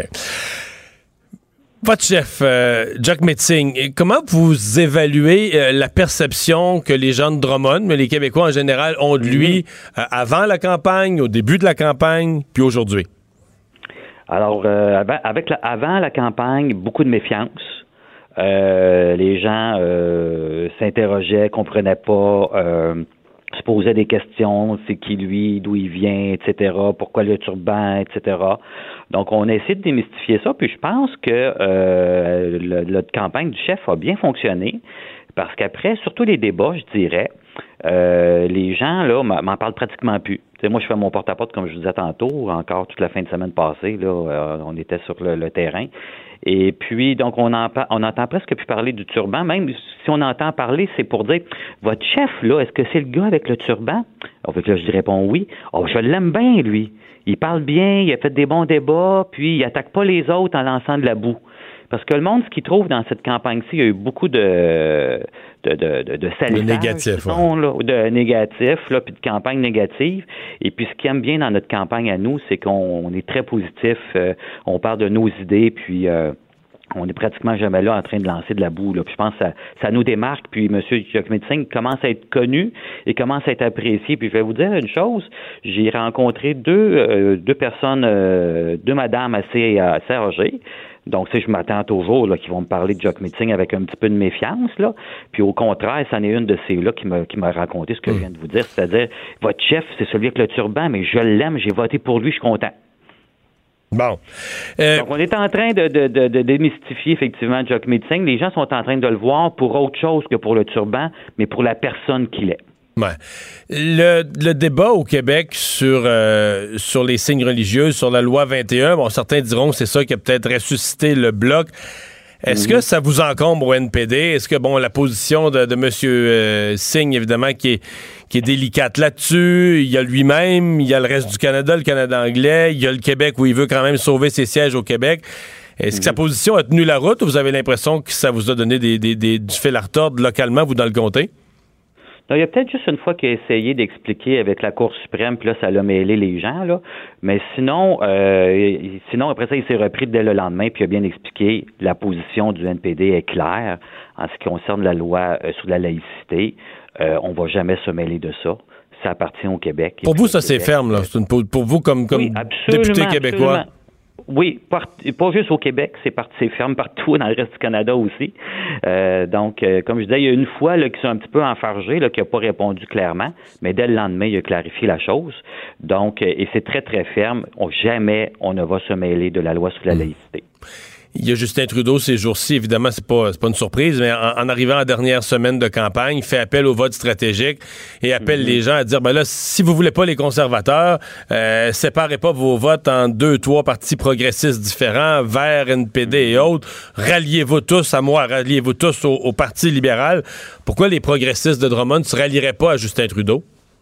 Ben, pour plusieurs raisons. Parce que pour les citoyens encore que j'ai rencontrés hier en porte-à-porte, qui me dit qu'elle a eu juste 15 semaines pour guérir avec l'assurance emploi, 15 semaines pour guérir alors qu'elle a eu un, un, un, cancer. Elle a été plusieurs semaines qu'elle a mis de l'argent sur, euh, des cartes de crédit, obligée d'aller demander à sa famille qui a été pour pouvoir survivre, pas vivre, survivre cette dame-là, parce que M. Trudeau avait dit qu'il réglerait le 15 semaines pour guérir de l'assurance emploi, puis c'est encore un cas qui, existe aujourd'hui. Parce que l'urgence climatique, c'est aujourd'hui qu'il faut faire des actions, pas acheter un pipeline. Parce qu'il faut euh, aller chercher l'argent où il est. Arrêter de faire des déficits sans fin, aller chercher l'argent où il est. Encore aujourd'hui, mon chef, euh, puis hier, il demandait allez-vous imposer un pourcent d'impôt sur les super riches, ceux qui ont 20 millions et plus Nous, on va le faire. 1% d'impôt sur les super riches qu'on va envoyer directement à santé parce que le système de santé en a besoin. Alors ça, c'est pour ça qu'il faut voter le NPD. Hmm. On parle de progressisme, mais on l'a vu que les libéraux, ils parlent beaucoup de progressisme, mais une fois rendus au pouvoir, mais ils oublient ce que ça veut dire. Hmm. Vous êtes confiant pour euh, lundi? Oui, on est confiant, mais il faut travailler. Travailler chaque jour est très important. Euh, on lâche pas. On travaille aujourd'hui. Je travaille ce soir. On va travailler demain. On va toute la, toute la journée, encore toute la semaine. Et puis on va aller chercher les votes un par un, par un, par un. Ce sont des, des batailles là. euh, moi, je regarde là, la plupart des comtés du NPD là. C'est des batailles à quatre. Cha- chaque vote est important. Il faut aller les chercher. Puis c'est celui, celle qui va avoir travaillé le plus fort qui va gagner. Votre chef revient au Québec? Oui, il va être là euh, dès euh, demain. Il s'en va à Montréal faire un gros rallye. Donc, on a un gros rallye à Montréal demain. François Choquette, euh, merci d'avoir euh, été là. Euh, bonne chance. Le retour de Mario Dumont, le seul ancien politicien qui ne vous sortira jamais de cassette. Mario Dumont et Vincent Dessureau. Cube Radio. On parle politique maintenant avec euh, Emmanuel Latraverse. Euh, bonjour Emmanuel. Bonjour. Alors, euh, bon, fin de campagne, c'est souvent le cas. On fait appel, on appelle pardon, au vote stratégique en disant aux gens, ben là, si vous votez pour un tel, là, vous aidez par la bande un tel, etc. Est-ce que les électeurs comprennent ça? Euh, Ah. Je pense que les électeurs comprennent une partie de cet argument-là. L'argument étant, euh, si vous votez, la seule façon d'assurer qu'il n'y ait pas un gouvernement conservateur, c'est de voter libéral. C'est à peu près, je pense, euh, l'étendue de l'argument. Là, Euh, est-ce que ça vaut dans tous les comtés? Pas nécessairement. Et je pense que c'est mais ça peut jouer peut-être dans des comtés comme en banlieue de Toronto où c'est très, très, très, très, très serré entre les libéraux et les conservateurs et où généralement les conservateurs réussissent à passer parce que le vote néo-démocrate est élevé.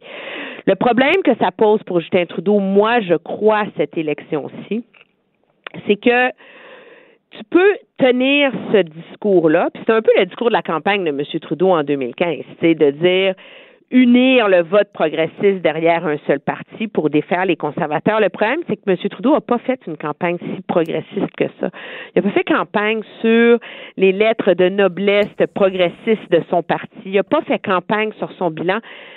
La chose dont on se rappelle de Justin Trudeau dans cette campagne-là, là, c'est qu'il a attaqué Andrew Scheer, il a attaqué Doug Ford, puis il a ressuscité le, le spectre de Stephen Harper. Là. Et donc, quand tu veux dire, quand tu veux tu sais, dire aux gens, mais venez parce que moi aussi, je suis à gauche, faut au moins que tu aies quelque chose à leur montrer.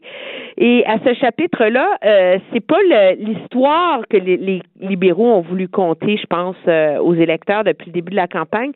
Et c'est ce pourquoi je suis pas entièrement certaine que ça va fonctionner, comme ça leur a souvent très bien servi dans le passé. Ouais.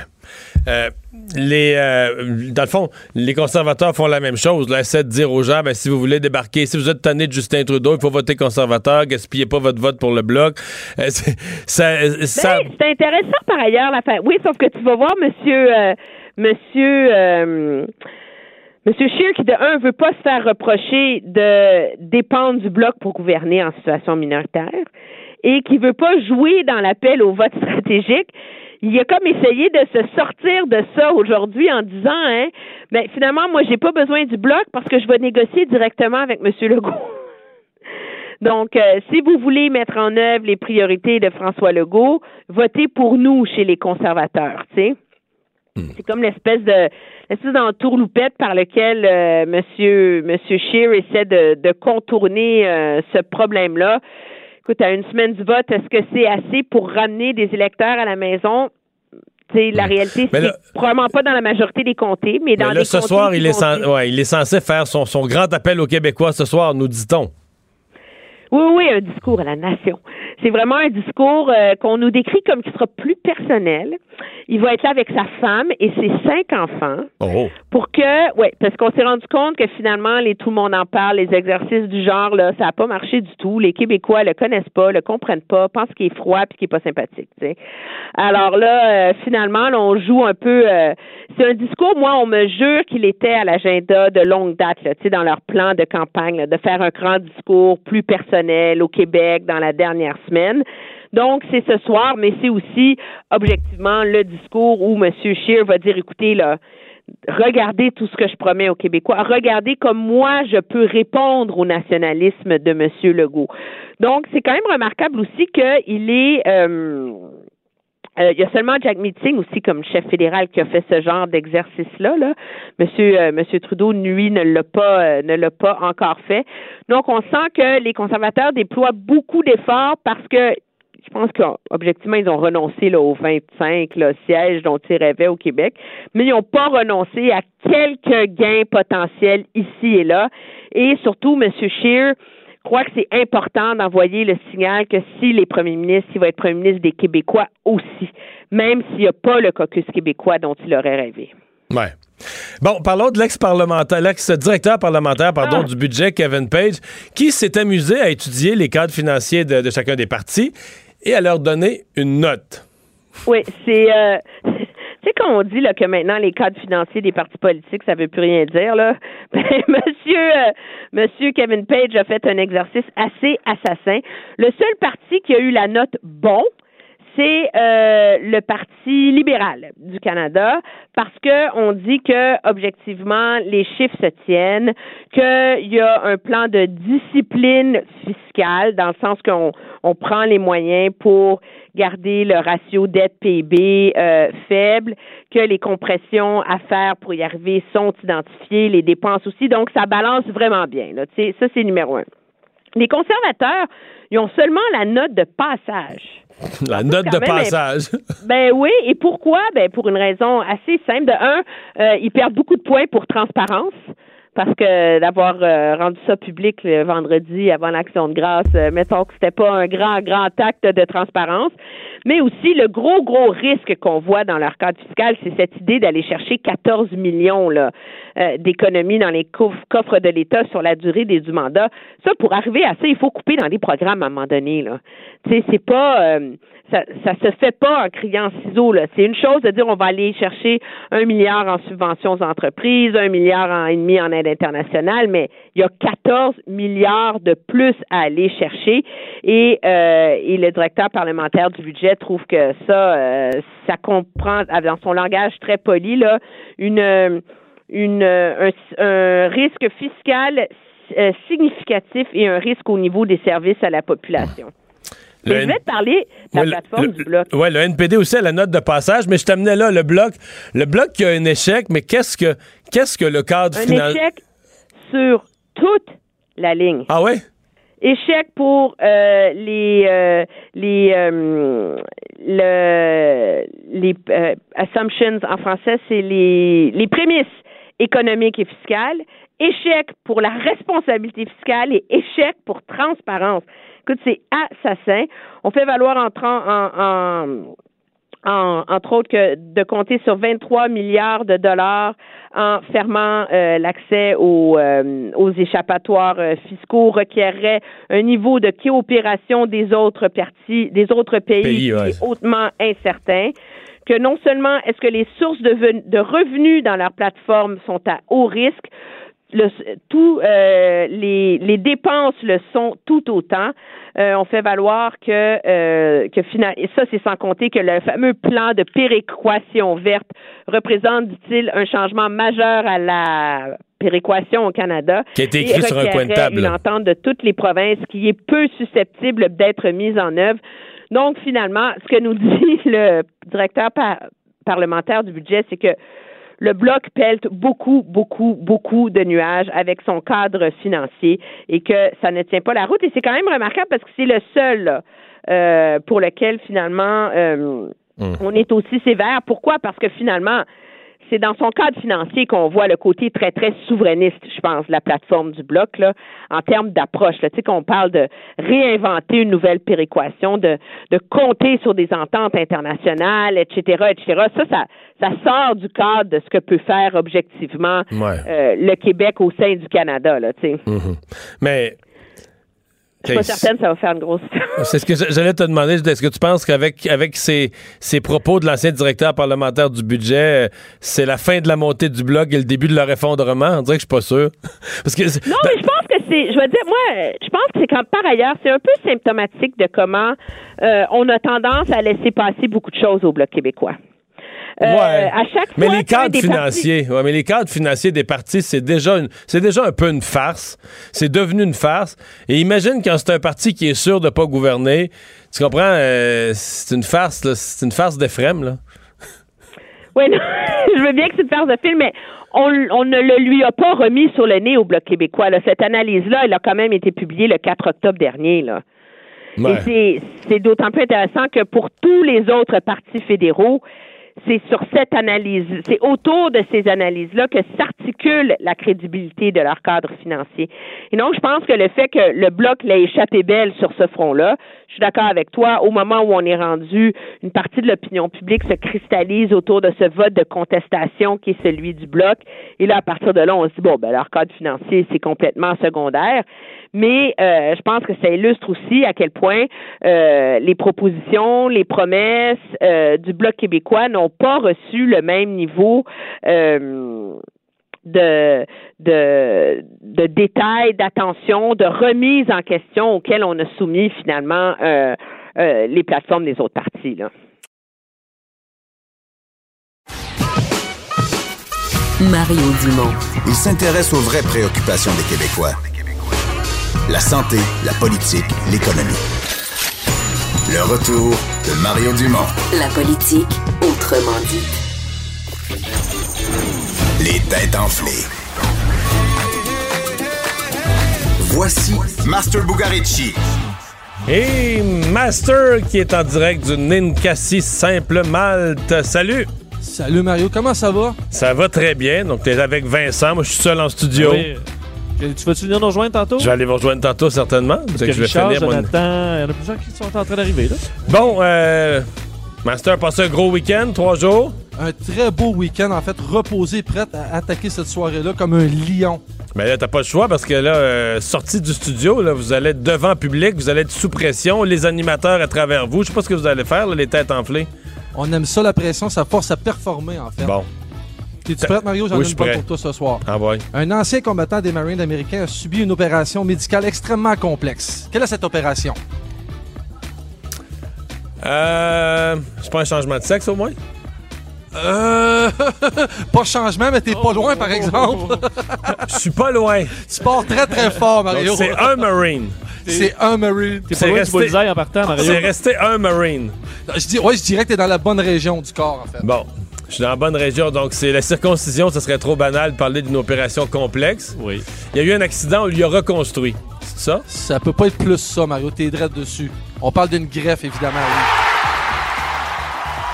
En- fait, le soldat américain s'appelle Ray. C'est un homme dans la trentaine. Alors qu'il soignait des, euh, des combattants qui étaient blessés en Afghanistan, euh, il aurait euh, en fait pilé sur une bombe. Donc, tout le bas de son corps et ses organes génitaux ont été euh, détruits. Évidemment, il était rendu à penser au suicide. Ça allait pas bien. Donc, on lui a Et- greffé un nouvel organe.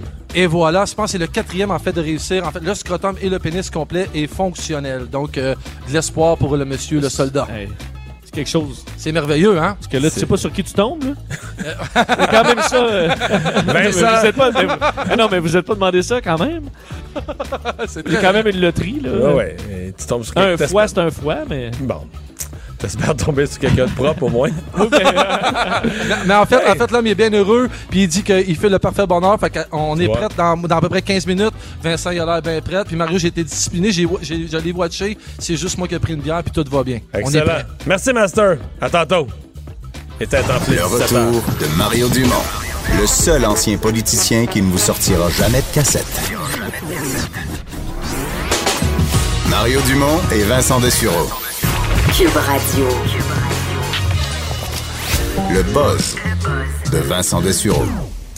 Alors, Vincent, dans ton buzz d'aujourd'hui, tu nous parles de la NASA. La NASA aurait-elle trouvé de la vie extra, extraterrestre dans les années 70? Mais c'est pas, c'est pas caché à quelque part, ça, là? Ben, ouais, oui, mais oui, puis non. En fait, c'est Oh. qu'au-delà des conspirations, il y a, il y a peut-être vraiment eu une découverte de la vie à la NASA dans les années 70, selon une entrevue de Gilbert Levin ou Gilbert Levin, euh, qui est un, enquêteur, enfin le- l'enquê- l'enquêteur principal de la NASA sur les expérimentations de la sonde Viking qui est allée se poser sur Mars en 1976.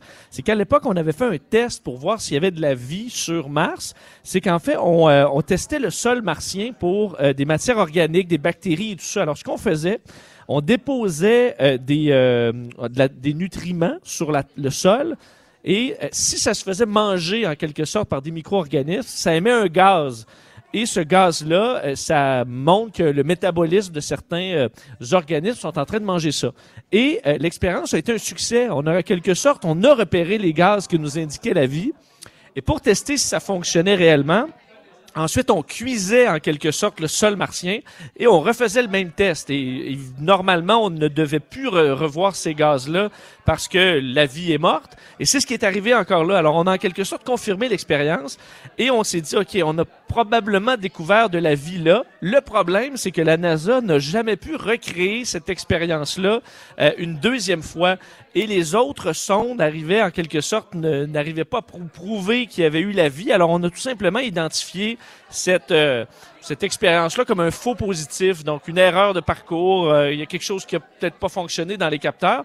Mais le, dans une entrevue euh, dans les derniers jours, euh, cette, ce, ex-expert de la NASA dit qu'on s'est peut-être trompé parce que dans les dernières sondes, on a repéré des signes encourageants, disons, de la vie. Et on se dit, on est peut-être passé à côté à l'époque et on devrait équiper les nouvelles sondes parce que les sondes qui s'en vont n'auront pas ce type d'équipement-là et qu'on devrait peut-être refaire des tests qui pourraient être validés par la communauté scientifique plus largement pour voir si, dans le fond, la vie, on l'a découvert depuis euh, des années. Et surtout, la question qui se pose, est-ce que les gens sont prêts euh, sachant l'effet des religions à plusieurs endroits, est-ce qu'on est prêt à avoir cette réponse-là aussi vite? Euh, je comprends que si c'est des bactéries, ça inquiète moins. C'est pas des hommes bonhommes verts, mais tu dis s'il y a des bactéries sur la planète voisine, écoute, dans l'univers, euh, il y a des formes de vie, il y en a à l'infini. là. Alors, euh, est-ce qu'on est vraiment prêt à cette nouvelle-là? Et c'est peut-être ça qui retarde certains scientifiques à déployer plein d'instruments sur, euh, sur Mars. Ouais. Ben, peut-être avant d'être prêt à cette nouvelle-là, il faudrait élargir la certitude que la Terre est ronde. Euh, ben, c'est- ben, c'est ça. Dans une époque où il y a y, y un nombre grandissant d'êtres humains qui pensent que la Terre est plate, tu te demandes jusqu'où tu dois introduire des nouvelles, euh, Des nouvelles notions. du genre, ouais. Bon. Ouais, bon. Euh, un lien étrange entre une grossesse stressante et le sexe euh, qu'aura le bébé. Oui, j'ai trouvé vraiment ce dossier-là super euh, fascinant aujourd'hui. mais est-ce qu'au premier chromosome, le stress ou pas, au premier chromosome, c'est déterminé, non? Ben non, en fait, ce qu'on explique, c'est que les femmes qui sont stressées ont plus de chances d'avoir une fille. Et de façon, tu sais, tu dis, il y a peut-être un jeu de 2-3% mais pas du tout. Selon euh, les chiffres, ça a été publié entre autres par l'Université de, de Columbia, l'Université de New York. Euh, les, euh, on dit déjà, sais-tu d'a- d'ailleurs le, le rapport en général combien l'humain produit d'hommes versus de femmes? Non. C'est 105 hommes pour 100 femmes. Donc, il y a toujours Oh, un petit donc, il y a un 5% de plus d'hommes. Ouais, sauf qu'on meurt plus jeune, puis on se tue dans toutes sortes de niaiseries, généralement euh, plus que les femmes. Donc, euh, peut-être que c'est la race qui s'est tout simplement équilibrée de cette ouais, façon-là. on est plus nono, puis on se tue, donc euh, on en a un petit peu plus de nous autres. Le- et les femmes qui ont, entre autres, des signes de stress psychologique vont faire plutôt deux garçons pour trois filles. Alors que pour les femmes qui ont des signes physiques de stress, on parle de euh, haute pression sanguine, une sorte de stress vraiment physique, d'un stress plus intense, vont faire quatre garçons pour neuf filles. Ben voyons. Donc, ce qui est quand même énorme. D'ailleurs, on l'a remarqué dans des épisodes stressants, comme par exemple euh, euh, autour du 11 septembre, autour du, euh, de l'assassinat de Kennedy, que pendant ces périodes-là, aux États-Unis, c'est plus des filles qui sont nées. Donc, les enfants conçus, mettons, le 11, 12, 13 septembre, il y a plus de filles. Euh, parce qu'on dit probablement que le, on dit les garçons sont plus sensibles euh, aux, à différents changements. Alors peut-être la génétique soudainement passe à la fille. C'est pas nécessairement très clair. Mais l'autre euh, problème, c'est que euh, le stress cause aussi toutes sortes de problèmes, des complications euh, davantage. Et ça peut être sauvé par les les l'entourage. Donc on dit que les femmes qui ont plus de support social, donc un, bon euh, conjoint, euh, des amis, euh, un bon médecin, donc vraiment un, en- un entourage intéressant, vont avoir plus de chances d'avoir un garçon. OK. Parce qu'il y a vraiment un lien avec tout ça. Alors, de supporter, puis évidemment, ça ne veut pas dire que les parents souhaitent avoir plus un garçon qu'une fille, mais ça montre qu'il y a un effet physiologique au stress qui est assez intense chez les femmes enceintes et qu'on dit, pensez pas les, les femmes qu'il n'y a pas de stress avec la grossesse puis qu'il faut éliminer. Il y a du stress dans la vie puis c'est correct. C'est juste que ça ne doit pas devenir chronique ou Mhm. vraiment de l'angoisse. Alors, ça a un effet sur le bébé, qu'on le veuille ou non. Les avantages d'être en couple stable chez les animaux. Ouais, euh, l'Université de Chicago arrive aujourd'hui à quelque chose. euh, nous, l'humain, on est en général. euh, on, est supposé être en couple longtemps, mais chez les animaux, souvent, le mâle va faire le tour du plus grand nombre de femelles possible. Euh, et on a étudié les, des oiseaux qui, euh, eux, restent en couple pour la vie. Et pour voir est-ce qu'il y a un avantage dans la nature, parce qu'en général, le mâle a avantage plutôt à coucher avec le plus de femelles qu'il peut pour avoir sa génétique qui va durer dans le temps. Alors pourquoi il y a des oiseaux qui sont euh, au contraire Il n'y en a pas euh, beaucoup quand même, c'est quelques espèces, non? Effectivement, mais c'est pas nécessairement des espèces qui en arrachent. Il y en a qui sont en santé et tout ça. Euh, donc, c'est un concept qui semble fonctionner, mais on ne comprenait pas nécessairement pourquoi. Et surtout, pourquoi les oiseaux, les, les mâles, continuent tout au long du couple à se pavaner, à se faire aller les- le plumage. Donc, à essayer de rester sexy, là, tu comprends? Oui. Et la réponse étant que la femelle, lorsque le mâle, même après des années, continue à se brasser un peu le plumage, euh, la femelle met davantage d'efforts dans le nid. Et euh, au- à la fin de tout ça, le mâle aura quand même une progéniture très solide parce que ça pousse la femelle à en faire davantage. Ouais. Euh, dans un équilibre fragile entre le mâle et la femelle, mais ils Mais- sont capables d'avoir un succès avec une seule partenaire de vie pour toute leur vie.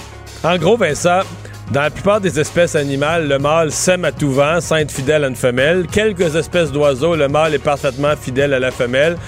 Puis dans le cas de l'être humain, euh, l'homme euh, zigonne entre les deux, c'est ça? On, c'est ça, on n'a pas trouvé notre camp, mais sachez que dans la nature, vous trouvez des exemples positifs des deux. Fait que trouvez la race qui fait votre affaire.